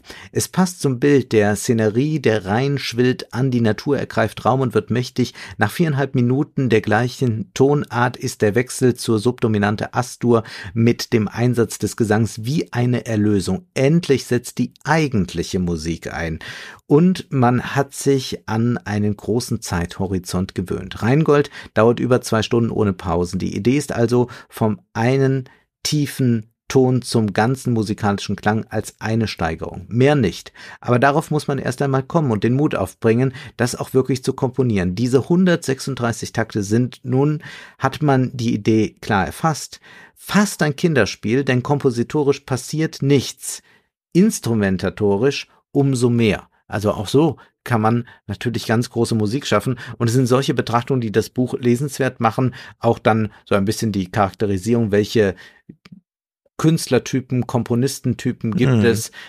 Es ist jetzt nicht nur ein Buch für Leute, die komponieren wollen, sondern die sich ein bisschen näher mit Musik auseinandersetzen wollen. Er ist ein Autor, der ist auch für die, die nicht mit dem Quintenzirkel unterm Arm rumrennen, gut verständlich Aber macht. Jetzt habe ich eine Frage. Wenn er das bei Wagner so cool findet, dass man aus dem Nichts ins komplette Instrumentarium einsteigt und kompositorisch nichts passiert, aber dafür alles, äh, gerade beim Zuhören dann Fokus, Instrumente und so. ich kann es mir richtig vorstellen, man sitzt da so und man hört so den Orchestergraben, nicht nur die Töne, sondern auch wie es so von links nach rechts durchwandert mhm. und dann hört man so alle. Ähm, Christopher Nolan lässt ja den Film mit Heath Ledger genau so beginnen. Ja. Wir sehen ihn, er läuft da so die Straße lang, keine Ahnung, äh, jemand schießt irgendwas über, seilt sich so ab. Und da hat ja Hans Zimmer auch nur so einen Ton draufgelegt, der so ganz langsam, also dieses Joker-Theme, das, wo auch kompositorisch nichts passiert, sondern einfach nur, es ist leise, es wird lauter mit diesem komischen Trick, dass es sich anhört, als würde es immer tiefer, weil dann die Tiefen leiser werden und die Höhen aber wieder Leute einsteigen und mhm. eigentlich steigt der Ton an, aber er hört sich an, als würde er abfallen und so. Und das ist doch eigentlich, das könnte man doch mit der gleichen Raffinesse beschreiben, wie das, was Wagner da gemacht hat, für diesen Moment Einstieg in die Szenerie, weil der Film so nach drei, vier Minuten ist dann die Pointe, wer ist denn eigentlich der Joker? Da gibt's ja ganz viele und die schießen sich nacheinander ab und dann der eine bleibt dann stehen und dann weiß man, okay, das ist der richtige Joker. So, und das ist ja eigentlich, so wie du es jetzt vorgelesen hast, wie er den Wagner hört, könnte ich ja sagen, ja genau so höre ich auch diesen, diesen Nolan-Einstieg in den Joker-Film, in den Batman-Film. Für den Einstieg gilt das sicherlich, kann man das durchaus miteinander vergleichen. Nur bei Wagner kommt ja dann doch noch mehr. Und das ist etwas, was okay. dann, das dann Hans Zimmer nicht, nicht äh, einlösen würde. Äh, aber es ist schon ein Buch, das jetzt sich nicht nochmal gegen Unterhaltungsmusik oder so absetzen ja. will, sondern das äh, zeigt, es gibt qualitative Unterschiede und es gibt auch äh, Kategorien, die nicht zusammenpassen. Also man kann nicht sagen, äh, die Komposition von Miles Davis ist nicht so gut wie die von Beethoven. Mhm. Jazzmusik entsteht auf eine ganz andere Art. Es ist nicht, äh, dass ich habe mal hier Noten aufgeschrieben, spielt mal, sondern äh, es ist eine andere Entwicklung. Diese Liveness ist da das Entscheidende. Und genauso kann man sagen, die Filmmusik hat ja erst einmal einen instrumentellen Nutzen, die die Beethoven-Symphonie nicht hat. Ja. Und dann kann man bei der Oper von Wagner sagen, ja, es geht dann erstmal darum, den Klang des Orchesters zu vermessen und dann führt das aber nochmal in ganz andere Regionen und diese würde ich sagen, bleibt dann ein hm. ähm, äh, Hans Zimmer schuldig. Aber ich kann jedem empfehlen, denn für viele ist ja äh, Filmmusik auch ein guter Einstieg zur orchestralen Musik. Ja, es gibt ja doch auch noch viele, die mit richtigem Orchester arbeiten, John Williams oder so etwas. Hans Zimmer und man sollte Gladiator dann, und so, das ist alles ja, komplett stimmt. Orchester gespielt. Man sollte von dort durchaus mal den Schritt dann wagen, sich die ein oder andere äh, Orchestermusik anzuhören, die nicht für einen Film komponiert ist, äh, sondern die äh, dann aus dem 19. Jahrhundert stammt, denn da holen sie es ja her und vielleicht wird man dann auch noch mal äh, sehen, warum dann manche Sachen zwar filmisch gut funktionieren, aber ein, wenn man den Film nicht dabei hat, ein bisschen einem zu wenig sind. Äh, das ist ja etwas, was man doch immer wieder feststellen kann. Er schreibt auch über Morricone, dass der mhm. doch Avantgarde-Einfälle hat, aber eigentlich das, was er dann melodisch tut, äh, sind äh, gar nicht so viele Versatzstücke, mit denen äh, Morricone da immer wieder arbeiten kann. Also es ist auch ein sehr nüchternes ja. Bild auf die Idee wie komponiert man eigentlich und auf den Typus des Komponisten. Es geht ja auf keinen Fall darum, einen Geniekult zu zeigen und zu mhm. sagen, ja, der Beethoven, der war ja genial, aber alle anderen nicht. Ja, einen der interessanten Brückenschläge hat mir Joscha jetzt nochmal genannt, nachdem ich ihm sagte, dass wir uns die Zauberin angeguckt haben. Denn uns ist ja auch aufgefallen, wir haben ja auch kurz danach drüber gesprochen, bei Tchaikovsky ist ja so, anders als jetzt bei Wagner oder so, jedenfalls ist es mir mehr aufgefallen.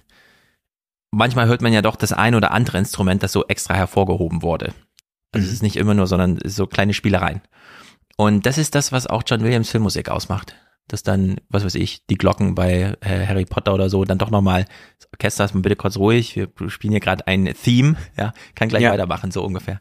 Und das ist ja bei, äh, bei diesem russischen Komponieren damals vor 100 Jahren irgendwie auch prägend gewesen. Also in der ja, Sicht, äh, dieser, dieser romantische Überschwang, wenngleich Wagner wiederum mit dem Ring dann für John Williams äh, ganz entscheidend ist. Denn da ja. arbeitet er nur mit Leitmotiven. Hat ja jeder, der auftritt und jedes Schwert und alles ah, hat ja. da seine eigene Melodieführung und da ist man dann wieder sehr nah an Harry Potter mhm. dran. Sehr gut. Äh, meine Empfehlung wäre ja, dass man diese Mozart-Beethoven-Vergleiche als Vorabdruck macht. Ich glaube, das zieht sehr ins Buch. Ich habe das sehr gerne mhm. gehört, wie du es vorgelesen hast, denn das ist die Musik, die man noch am ehesten so kennt irgendwie. Ja. Wo man ja. den Text äh, sofort äh, zum Klingen bringt. Sehr gut. Ich lese jetzt ausnahmsweise einen Text, Klein und allein, von Johanna Schöner, erschienen in der vorigen Die Zeit auf Seite 1 vom 29. Dezember. Und ich mache das, weil es ehrlicherweise nichts zu kommentieren gibt. Man könnte nur sagen, der Text existiert und er ist sehr gut. Bitte lest ihn, aber wir sind ja hier im Salon, kann man selber lesen. Also, Kinder fallen in die Kategorie Low Hanging Fruits, Hanging Fruits. Mal im Business-Sprech ausgedrückt, tief hängende Früchte. Das sind Aufgaben, die mit überschaubarem Aufwand große Erfolge versprechen. Bezogen auf die Kinder wären das Fürsorge, Aufmerksamkeit und Sicherheit. 2022 gab es davon zu wenig in diesem reichen Land. Darum ende das Jahr nun so, mit Alarmrufen aus Kinderkliniken, Kitas und Schulen. Den Kindern fehlen Erwachsene, auf die sie sich verlassen können.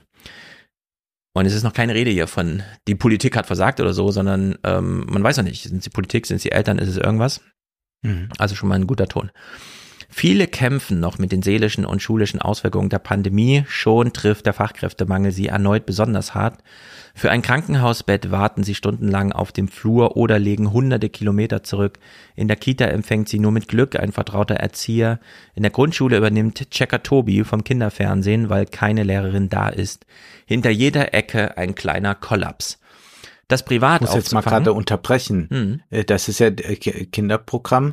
Wird das dann tatsächlich jetzt inzwischen, dass man dann sagt, dann stellen wir jetzt mal einen Fernseher auf und zeigen also ich das, weil kein Personal da ist? Wir haben ein bisschen Glück mit unserer Schule konkret, was unsere Grundschule an, im ja. Umzugsgebiet.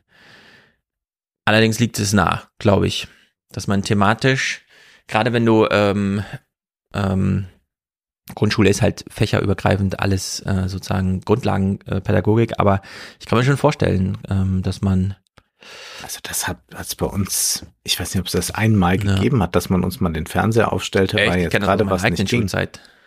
Physikunterricht, letzte Stunde vor den Ferien, ach komm hier. Ja, letzte Stunde vor den Fernseher, ja klar, das gab es schon, aber nicht aufgrund von Personalmangel, dass man sagte, gut, ja. wir setzen die Kinder vor den Fernseher, weil wir keinen Menschen hier haben, der unterrichten könnte. Naja, ich nehme mal an, hier ist gemeint, der Mensch ist schon da, aber er ist auf die Klasse nicht eingestellt, weil mal wieder früh gewürfelt wurde und dann bringt man lieber Programm mit, als sich da nochmal drauf Ach einzustellen. So. Aber es ist auch ein cooler Satz, äh, in der Grundschule übernimmt Checker Tobi vom Kinderfernsehen. ja. Das privat aufzufangen, muss man sich leisten können. Die Realität sieht meist anders aus. Viele Eltern sind gestresst, weil sie sich beruflich aufreiben, die nächste Stromrechnung fürchten, kaum Deutsch verstehen oder alleinerziehend sind. Und die Großeltern wohnen weit weg. Sorgearbeit heißt in diesen Tagen, die Sorgen arbeiten immer mit. Dieser Staat hat ein gestörtes Verhältnis zu seinen Kindern. Gleich mehrmals wurde es zuletzt deswegen, äh, wurde er zuletzt deswegen abgewatscht. Die Menschenrechtskommissarin des Europarats rügt Deutschland für seinen strikten Corona-Kurs gegenüber den Kindern. Das Bundesverfassungsgericht betonte ihre Rechte auf schulische Bildung. Wir wissen ja, neues Grundrecht, Recht auf Bildung, mhm. nicht nur Schulpflicht. Und der Ethikrat verlangte, Kinder in gesellschaftlichen Krisen besser zu schützen. Selbst als die Welt noch in, in Ordnung. Hm? Ich muss das gerade anfügen, hm. denn das müssen wir noch gerade mitgeben. Der Ethikrat hat auch erst dann damit angefangen, ja. als irgendwie die Regierung damit angefangen hat. Er hätte sich selbst. Also ich glaube, der, der da, Ethikrat ja. ist ja für mich so eine so eine Sache wie, wenn ich jetzt irgendwas machen will. Ich hab, man hat doch manchmal hat man ja so so kleine Lebensentscheidungen und dann braucht man so noch so eine Legitimationsgrundlage. Und ja. dann fragt man den Freund, von dem man weiß, der sagt, mach's auf jeden Fall. Genau. Weißt du, wo, man denkt, der, der, der raucht ja, ja auch. Oder ja. der, der, der ist ja auch da hin und wieder schon mal, ne? Und dann, dann ähm, lässt man sich von dem quasi so ein kleines Plädoyer nochmal äh, geben. Ja, eine Formulierungshilfe. So, so enjoy. Genau. Und das ist etwas, was äh, der Ethikrat vor allem tut in meinen Ganz Augen. Genau. Selbst als die Welt noch in Ordnung zu sein schien, war schon jedes fünfte Kind arm oder armutsgefährdet, jedes zehnte erkrankte psychisch. 100.000 Jugendliche im Jahr schafften nach der Schule nicht den Schritt in eine Ausbildung. Wo sind da Fürsorge, Aufmerksamkeit, Sicherheit? Warum wird nicht investiert, obwohl es dringend nötig wäre? Wir überschwingen zwei Thesen, mit denen sie versucht es zu erklären. Es gibt viel zu tun und dabei noch mehr zu gewinnen. Für alle. Die geburtenstarken Jahrgänge gehen nach und nach in Rente. Die Viertklässler, das ist ein Gedanke, der fehlt uns allen irgendwie. Die Viertklässler, die in der Schule nicht mehr richtig rechnen und nur stockend lesen lernen, sollen in zehn Jahren den Babyboomern einen schönen Lebensabend bereiten. Die psychisch angeschlagenen Jugendlichen von heute sollen dann einer alten Republik Zuversicht einhauchen. Erstaunlich eigentlich, dass sich nicht längst Erwachsene aufgrund ihrer düsteren Zukunftsaussichten irgendwo festkleben. Am besten an Ministerien, Grundschulen oder Jugendämtern. Sehr, sehr gut. Ja. Das ist wirklich sehr gut. So muss man's drehen. Ja, und jetzt lesen wir noch die Pointe. Im Moment verordnet der Bund schulische Aufholprogramme. Die Länder operieren an ihren Kinderkliniken herum und die Kommunen wursteln sich bei den Kitas durch. Was fehlt, ist eine gemeinsame Strategie, die endlich auf Prävention setzt. Auf Fachleute hören, bevor es um Leben und Tod geht. Lieber heute die frühkindliche Bildung verbessern, als morgen Jugendliche im Jobcenter betreuen. Jene fördern, die wir andernfalls verlieren, anstatt allen Geld zu schenken. Notdürftige Reparaturen und Symbolpolitik helfen nicht weiter. Es braucht jetzt Antworten auf eine der wichtigsten innenpolitischen Fragen. Wie ermöglicht man allen Kindern ein gutes Aufwachsen trotz Dauerkrise? Wenn mhm. Lindner schon wieder kommt hier mit 2023 und so. Nein, es ist jetzt Dauerkrise. Wir müssen es trotzdem schaffen. Und das Finale. Lindner hat er vielleicht bald seine eigene Krise. ja, hoffentlich. Finale. Übrigens, ab Januar bekommen Eltern 31 Euro mehr Kindergeld im Monat. Das reicht für einen Babysitter, wenn die Kita mal wieder früher schließt, für einen Fiebersaft auf dem Schwarzmarkt oder für zwei Flaschen guten Wein, um sich die desolate Gesamtsituation schön zu trinken. Richtiges Thema, richtiger Ton und richtige Position, Seite 1, die Zeit zum Jahresausklang. Sehr gut. Sehr gut. So springen wir über zu ein bisschen Literatur. Ich habe gedacht, ich muss doch was lesen von unserer neuen Literaturnobelpreisträgerin mhm. Annie Arnaud, die Autofiktion schreibt, die aus sich heraus die Geschichten schöpft, die jetzt nicht sagt, ich schreibe eine Autobiografie, sondern ich gehe Spuren aus meiner biografischen Vergangenheit nach, äh, versuche aus diesen Spuren etwas Literarisches zu machen. Und so tut sie das auch in der Erzählung Das andere Mädchen. Äh, das ist ein sehr schmales Buch, äh, keine hundert Seiten, ist im vergangenen Monat erschienen. Und es geht darum, dass Annie Arnaud eine Schwester hatte. Aber diese Schwester ist verstorben, bevor sie auf die Welt kam. Und lange Zeit hat Annie Arnaud als Kind auch gar nicht gewusst, dass da noch eine andere war. Sie hat auf ein Foto geblickt und hat immer gedacht, das Mädchen da, das bin ja ich. Und hm. es hat sehr, sehr lange gedauert, bis sie irgendwann erfahren hat, nee, das ist ja gar nicht sie, sondern das war ihre Schwester. Sie hat eine Schultasche gehabt, mit der sie immer zur Schule ging und die auch später noch in der Familie blieb, weil die Mutter darin irgendwelche Sachen aufbewahrte. Ja. Und als sie über 20 Jahre alt war, da wurde Annie Arnaud erst klar, das war gar nicht die Tasche, die mal für mich bestimmt war, für mich gekauft wurde, sondern diese Tasche wurde mal für meine Schwester, die ich nie gekannt habe, gekauft. Und es war ein Zufall, ein Gespräch zwischen der Mutter und einer Kundin, die sonst selten da ist, darüber, dass es da noch diese Schwester gab und sie schnappt das als Kind auf und merkt plötzlich, ist ja auch in gewisser Weise eine narzisstische Kränkung, ich war gar nicht die Einzige. Hm. Ich war nicht die, für die meine Eltern das alles gemacht haben, sondern es gab jemand vor mir. Und es geht sogar noch weiter. Es ist tatsächlich so, dass die Eltern ihr immer klar gemacht haben, dass nur sie sich ein Einzelkind leisten konnten. Und das bedeutet dann für Annie Arnaud, ich oder sie, bedeutet also aus dieser ökonomischen Notwendigkeit, ich wurde geboren, weil du gestorben bist.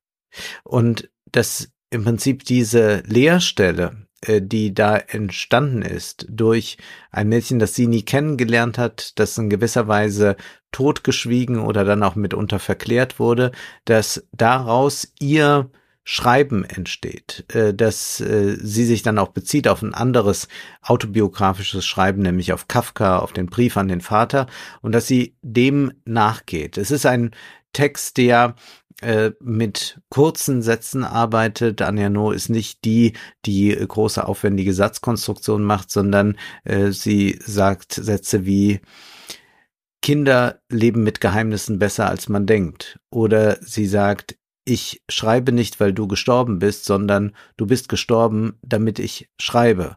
Aber es hängt, es hm. liegt doch eine große Wahrhaftigkeit in diesem Schreiben und so eine Klarheit, äh, die trotz aller Simplizität nicht banal wird. Das ist wahrscheinlich nicht ihr stärkster Text, aber doch vielleicht ein ganz guter Einstieg zu dem Werk von Annie Ernaux. Äh, es ist ein Text, der äh, doch ein bisschen so die, die, die Tragik des Lebens und auch diese Schicksalhaftigkeit, die man natürlich hat. Warum ist man in der Welt? Wer hat mich hier reingeworfen? Äh, diese Frage nach Intention, äh, die sich ja auch stellt, wenn man jetzt äh, keinen Gottesbezug hat. Äh, das alles schimmert in diesem äh, Text auf. Insofern kann ich ihn sehr empfehlen und kann auch schon mal hier sagen, ich würde gerne noch einmal Annie Ernaux im nächsten Monat besprechen, denn da erscheint noch ein äh, weiterer autobiografischer äh, Text, denn sie beschreibt da eine Affäre, die sie hatte als ähm, dann schon ähm, reife Frau mit äh, einem sehr jungen Mann. Das ist immer ein Thema, das ich äh, literarisch immer sehr, sehr ergiebig finde. Altersunterschiede sind literarisch äh, toll, mitunter mhm. auch im Leben, aber äh, literarisch geben sie immer viel her. Und äh, da bin ich also sehr gespannt auf diesen Text. Das heißt, äh, diesen Text über den jungen Mann, den werden wir im nächsten Monat dann auch kurz besprechen hier. Äh, so äh, bleibt mir aber hier auch schon mal eine äh, Empfehlung auszusprechen für das ja. andere Mädchen, äh, wenngleich es sicherlich nicht der stärkste Text von Erno ist. Aber krass, was die immer für Geschichten zu erzählen haben. Tja. Sie hat letztes Jahr einen Nobelpreis bekommen. Mhm. Und von wann ist der Text? Der ist neu. Ah, also der ist sozusagen im Eindruck des Nobelpreises jetzt erschienen, auch dieser naja, andere Mädchen. Äh, äh, die, die Sachen kommen ja alle bei Surkamp raus, aber sie schreibt ja nach wie vor Texte und ich weiß jetzt nicht, es kann natürlich sein, dass der paar Jahre alt ist im Sinne von, äh, den haben wir noch nicht aus dem Französischen übersetzt mhm. gehabt. Aber auch diese Geschichte, äh, die jetzt dann kommt, äh, über ihre Liebschaft zu dem ja. jüngeren Mann, äh, ist ja ein Text, der vergangenes Jahr erschienen ist, vor ihrem Nobelpreis, ah, kurz ja. vor ihrem Nobelpreis in Frankreich und da auch schon diskutiert wurde, äh, naja, äh, diese Art der ähm, Selbstentblößung ist ja durchaus, durchaus etwas, was man in der französischen Literatur vielfach findet, auch gerade beim äh, Schreiben von Frauen. Also man mhm. hatte ja auch schon diesen Skandalroman damals, äh, das sexuelle Leben der Katrin M., dieser äh, sehr renommierten Kunsthistorikerin, die dann erzählte von ihrer Studienzeit und wie sie dann dort in äh, Orgien äh, ständig äh, war und was sie dann da alles äh, äh, beschreibt das war, und, und dann ist sie aber noch, nachdem sie dann äh, quasi die totale äh, Promiskuitivität ja, gefeiert hat, aber vielleicht auch mit einem Hauch Melancholie belegt hatte, ist sie ja dann dazu übergegangen, ein Buch zu schreiben über Eifersucht. Also mhm. dann auf die andere Seite zu gehen. Wir warten doch im Grunde alle auf den Text von Brigitte Margrand. Meinst du? Helfen uns jetzt aus mit Sekundärliteratur der Nobelpreisträgerin. Ja, ja. Ist, also ich würde es auf jeden Fall, äh, wenn es literarisch wertvoll ist, lesen. ich glaube, es ist, es wär, sie könnte bestimmt literarisch besser schreiben als äh, Harry, der uns ja auch einweiht in seine. In also seine du hast jetzt Harry gesagt, ne? Ich hätte ansonsten einfach gesagt, Harry nennen wir nicht mal. Das ist so unsäglich, was da gerade passiert. Das ist keines Wortes wert. Ja, ich glaube aber, dass es doch ein größeres Phänomen ist. Also wenn man kann das so sehen und man kann sagen, ich, ich ignoriere das, wie ich äh, den den letzten Sommerhit ignoriere. Ja. Äh, ich bin auch angewidert, glaube aber, dass es als Phänomen durchaus interessant ist. Also äh, unser äh, gemeinsamer Freund aus Leipzig, mhm. mit dem ich gestern telefonierte, mhm. hat ja gesagt, eigentlich wäre das Buch von Harry ein Buch für den Salon. Und ich habe gesagt, ja genau, und dann noch das Buch von Genswein dazu. Und ich glaube tatsächlich, dass die das als Phänomen diese Art der Selbstentblößung, ja. der des Influencertums, ich bin auch der König, ich bin der König Aufmerksamkeit mit meiner okay, Königin Megan ja. und mach hier ein eigenes Königreich der Authentizität, während im Buckingham Palast alle Masken tragen und äh, nichts Intimes nach außen dringt. Ich glaube, dass es für einen Podcast, der den Zeitgeist einfangen und analysieren will, leider ein Phänomen zu sein scheint. Also, ähm, ich sag mal so, wenn man uns verzeiht, und ich gehe davon aus, das verzeiht uns jeder, dass man so ein Quatschbuch nur so weit liest, bis man sagt, okay, dazu kann ich jetzt was sagen und sich nicht dann weiter quält mit dem Ganzen, was Harry uns sagen wollte. Du hörst doch so gerne Hörbücher, der liest das doch dir sogar selbst ein. Ja, aber es dauert trotzdem Zeit, du weißt ja, Gehirnzeit und so. Ja, gehören. Mal gucken, mal gucken. Genau, also wir werden das Material muss wirklich sichten, unter der, ja, es muss schlimm, unter der. Prämisse sein, wir lesen es, damit ihr es nicht machen müsst. Also es geht nicht, dass jetzt äh, alle Salonmitglieder Ja. ihre Gehirnzeit für dieses Buch hergeben, sondern wir Na müssen ja. es gleich auf eine andere Ebene nehmen. Genau. Das ist ja auch mein Absolut. Versprechen. Wenn ich in den Till Schweiger Film gehe, mache ich das ja wirklich für das Publikum, dass es nicht selbst hin muss. Ja. Äh, Bei anderen Filmen finde ich es immer gut, wenn sie es auch sehen, aber bei Til Schweiger ist mein Angebot, ich opfere diese zwei Stunden, Ja. Damit ihr es nicht machen müsst. Und Ganz so genau, unter dieser Maxime. auch sehen. Na, mal gucken. Wir können ja wir, mal wir gucken mal. Ich habe auch noch seriöse Vorschläge, aber naja, wir werden mal sehen. Gut, ich schließe meine Tür kurz, dauert drei Sekunden und dann sage ich euch, warum ich jetzt Raucher werde. Okay.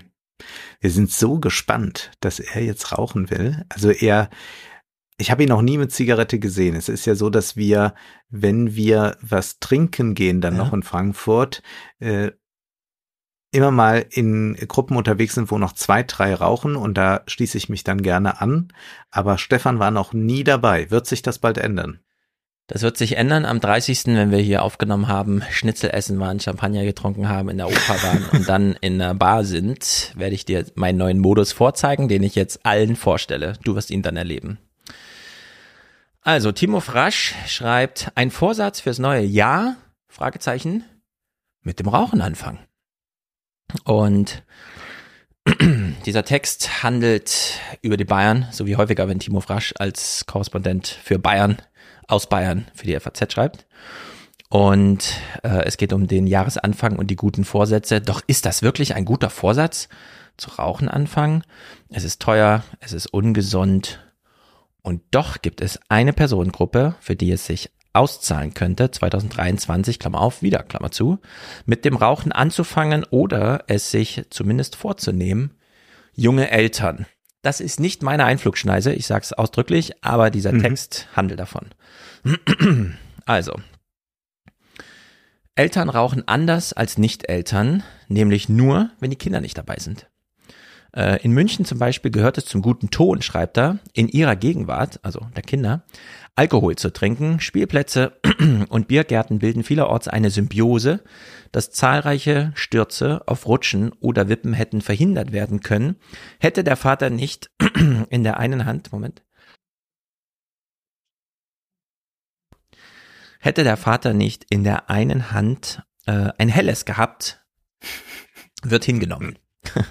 also kleines Bayern-Bashing. Ich würde sagen, es ist weniger Bayern-Bashing, äh, wie ich gehörte, dass man es lesen kann, als die Norddeutschen sollen mal bewundern, ach so, in Bayern trinkt man einfach auf dem Kinderspielplatz Bier. Okay. Rauchen vor Kindern ist allerdings sozial geächtet. Es passiert auch nicht zum Selbstverständnis der meisten Eltern kein größeres Störgefühl denkbar, als mit kaltem Rauch im Atem eine gute Nachtgeschichte vorzulesen, keine größere Scham, als sich mit der Zigarette im Mund vor den Kindern zu verstecken. Das Mhm. bedeutet, Eltern, die rauchen, rauchen vernünftig. Sie können die Vorzau Vorzüge des Rauchens genießen, ohne äh, in einen Alltagsabhängigkeitsstrudel zu geraten, äh, der sie dann doch wieder zu Dauerrauchern macht, was teuer und gesundheitsschädlich ist. Sondern ähm, man trifft sich einfach abends. Die Kinder sind im Bett und man raucht dann noch eine. Ähm, man kann also als junge Eltern vergleichsweise problemlos Gelegenheits-, womöglich Genussraucher sein.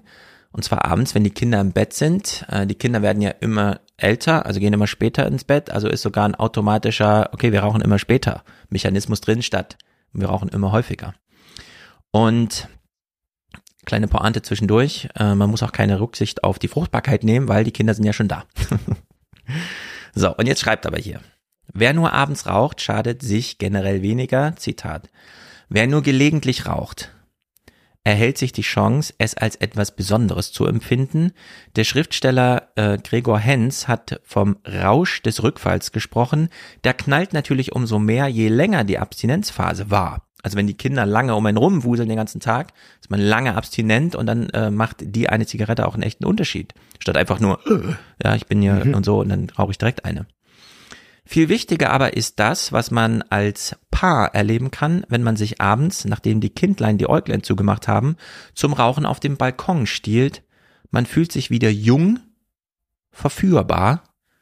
Rauchen ist nicht nur leicht organisierbar, es hat auch etwas Verbindendes, ja, Verschwörerisches. Ja, natürlich. Zentral? Das ist meine Erfahrung. Ich genau. habe viele Leute kennengelernt durch das Rauchen. Genau. Denn man muss ja rausgehen und das ist auch schon so eine kleine Verschwörung. Und es ist auch nochmal die Möglichkeit, dass man durch das Rauchen plötzlich einfach dadurch, dass man da beieinander steht, sich Feuer gibt, in einen anderen Gesprächsmodus kommt, als man den vorab hatte, wenn man hm. miteinander saß. Also man kommt sich durch das Rauchen mitunter näher. Richtig. Das ist meine Maxime. Zentral ist, dass man das kleine süße Geheimnis auf den engsten Kreis beschränkt. Als junge Eltern hat man da ja Übung.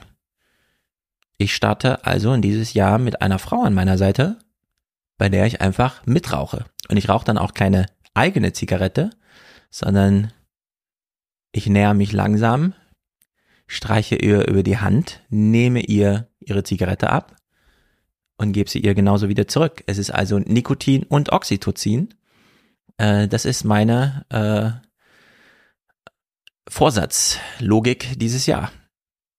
Hervorragend. Sehr ich wusste, gut. dass dir das gefällt. Wir, ja, mir, mir, gefällt das sehr. Wir brauchen jetzt, glaube ich, auch hier keinen Disclaimer, der nochmal sagt, äh, dass Nein. natürlich äh, man schnell abhängig werden kann und so weiter. Aber ähm, ja, mit äh, Maß und Ziel ist das äh, etwas, was ich äh, auch sehr genieße. Und äh, welche Marke wird's dann? Das, was halt geraucht wird. Ah ja, okay. Ja, ich bin, ich bin sehr gespannt. Also, wie, wie es aussehen wird. Es, man, man muss ja auch noch ein bisschen, muss es ja ein bisschen auch äh, gestisch einüben, Wir haben das schon Rauchen. Ja? ja? Ich bin, bin sehr gespannt, Stefan. ähm, du überraschst mich immer wieder. Gut, sehr gut. Äh, nach diesem äh, sehr amüsanten Teil noch was äh, Bitteres zum Schluss aus der Financial Times über Indien. Der Text ist überschrieben mit The Loneliness of the Indian dissenter, the nation's free and independent media is rapidly becoming a thing of the past, schreibt Edward Luce in der Financial Times. Er sagt, eine meiner Frustrationen mit Joe Bidens Weltanschauung von Demokratie gegen Autokratie ist, dass er sich selbst eine Falle gestellt hat, in die er immer wieder hineinläuft. Ein jüngstes Beispiel war die Entscheidung des US-Außenministeriums, Indien und Nigeria von seiner Liste der besonders besorgniserregenden Länder in Bezug auf die Religionsfreiheit zu streichen. Und das, obwohl das eigene Gremium des Außenministeriums beide Länder in ihrem Bericht als ungeheuerliche Verstöße bezeichnet hat. Letzte Woche twitterte äh, dieses Gremium dann auch eine Empörung über diese Entscheidung, äh, dass man hier die Augen verschließt vor dem, was eigentlich passiert, denn die Religionsfreiheit wird extrem verletzt Luz fragt, warum sollte man ein Prinzip, also wie dieses Demokratie gegen Autokratie verkünden, mhm. wenn es immer wieder von Pragmatismus übertrumpft wird. Ja, das kann man ja auch gleich an äh, unsere Regierung, an, an Baerbock melden. Äh, da hat man ja auch so einen ganz eigenartigen Umgang jetzt mit mhm. ähm, Indien. Luz schreibt, es liegt in der DNA Amerikas universelle Werte zu verkünden, auch wenn sie selten einen Konflikt mit seinen nationalen Interessen überstehen. Ja, wenn die nationalen Interessen zu groß sind, dann müssen die Werte irgendwo hintanstehen. In diesem Fall ist es Amerikas Interesse, Indien als unverzichtbares Bollwerk gegen China bei Laune zu halten. Die Auslassung Indiens ist zweifellos das Ergebnis eines scharfen Gesprächs zwischen dem indischen Außenminister und dem US-Außenminister. Nigeria ist natürlich natürlich ein wichtiges Spielfeld mit dem großen afrikanischen Spiel zwischen USA und China. Also da schaut man zweimal weg. Er erwähnt dann den Weltindex für Pressefreiheit. Da steht Indien derzeit auf Platz 150 und das bedeutet, Indien steht noch hinter Kasachstan, Angola und der Türkei. Ja, 150 für das größte Land der Welt. Ja, was dann auch bedeutet, in Indien werden mehr Journalisten ermordet als in jedem anderen Land. Klar, es liegt an der viel Bevölkerung, liegt aber auch daran, wie äh, schlimm man da mit der Presse umgeht. Ganz entscheidend ist natürlich für Indien äh, dieses sehr vielsprachige Land, dass die lokalsprachlichen Medien geschützt werden. Sie werden es aber nicht mehr. Sie erleben Schlimmes. Sie werden verfolgt. Die, die also unabhängig berichten, äh, die sich eine andere Position als die Modi-Position zutrauen, die werden verfolgt. Es wird dann verwiesen auf einen Dokumentarfilm, der ist hier noch nicht erschienen, der heißt While We Watched, äh, der äh, dort das Schicksal eines indischen Hindi-Senders aufzeigt, der so eine kritische Stimme war äh, gegen Narendra Modi und wie dann äh, man versucht, den Mund tot zu machen. Es wird auch darauf verwiesen, dass man da ähnliche Strukturen jetzt bei den Mainstream, bei den Modi-Medien findet, wie bei Fox News. Und ja. äh, man hatte übrigens da auch so eine Tucker Carlson-Figur, der heißt Arnab Goswami. Das ist so Indiens äh, Tucker Carlson, der große Erfolge feiert. Ähm, ja, und diese andere, äh, diese anderen Sender, die sind extrem bedroht oder die gibt es schon gar nicht mehr. Oder äh, sie haben noch eine Möglichkeit, sie werden dann zu Flüchtlingen auf YouTube, so wird das hier beschrieben. Das heißt, YouTube ist äh, eine der wenigen verbliebenen Plattformen, die Modi noch nicht unterdrückt hat. Und mhm. dort findet jetzt äh, das alternative Fernsehen statt. Der Text endet dann damit, dass er sagt, ich bezweifle sehr, dass die Regierung Biden irgendetwas tun wird, um Modi zu verärgern und ich bin ohnehin zwiegespalten, was die Wirksamkeit amerikanischer und westlicher Vorhaltung gegenüber Indien angeht, die eher als Boomerang wirken. Ich bin auch skeptisch, dass die US-Medien dem Niedergang der indischen Demokratie den gebührenden Platz einräumen werden, da sich die wichtigsten amerikanischen Medien so sehr an der außenpolitischen Speisekarte Washingtons orientieren. Ein Opfer in Xinjiang ist zehnmal berichtenswerter als eines in Kaschmir. Ja, das ist die bittere Wahrheit, was mir äh, persönlich äh, aber ein kleiner Hoffnungsschimmer gibt bei dem Autor, Edward Luce. Äh, also das war ein, ein Newsletter, den er geschrieben hat. Da mhm. meldet er sich am Ende ab und sagt, er sei jetzt erstmal für sechs Wochen in Urlaub. Und was macht er da? Er schreibt dann eine Biografie über Brzezinski, diese Militärstrategen. Hm. Die könnte doch vielleicht dann irgendwann, wenn sie erscheint, für hm. uns interessant sein. Äh, jedenfalls ist es äh, der Artikel, den wir dann ja. gerade gelesen haben.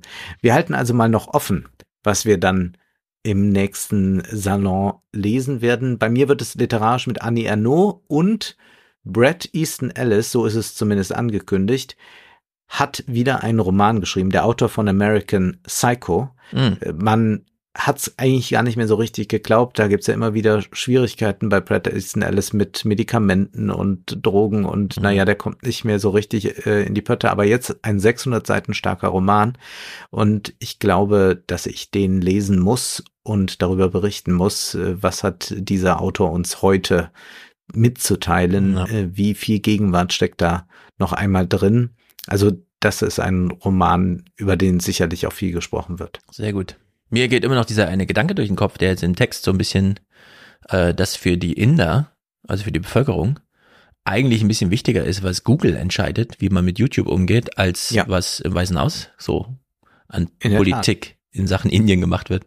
Ja. Weil Modi kann ja nur sagen, entweder sperren wir YouTube komplett oder halt nicht. Der kann ja nicht genau. partiell da irgendwie eingreifen. Ja, TikTok ist ja da gesperrt. Mhm. Ähm, ich weiß gar nicht, welche Gründe das dann genau hatte, aber äh, klar. Äh, also hier ist es äh, ganz entscheidend zu schauen, wie geht YouTube damit weiterhin ja. um. Okay, sehr gut. Damit haben wir alles besprochen und das Jahr 2022 endgültig abgeschlossen. sind weiterhin in der Dauerkrise. Lassen wir das Lindner nicht durchgehen. Mal gucken, wie es mit seiner Krise dann weitergeht. Wunderbar. Drücken Dann- wir uns mal allen die Daumen. Einen schönen Monat. Yes, haut rein. Bis denn.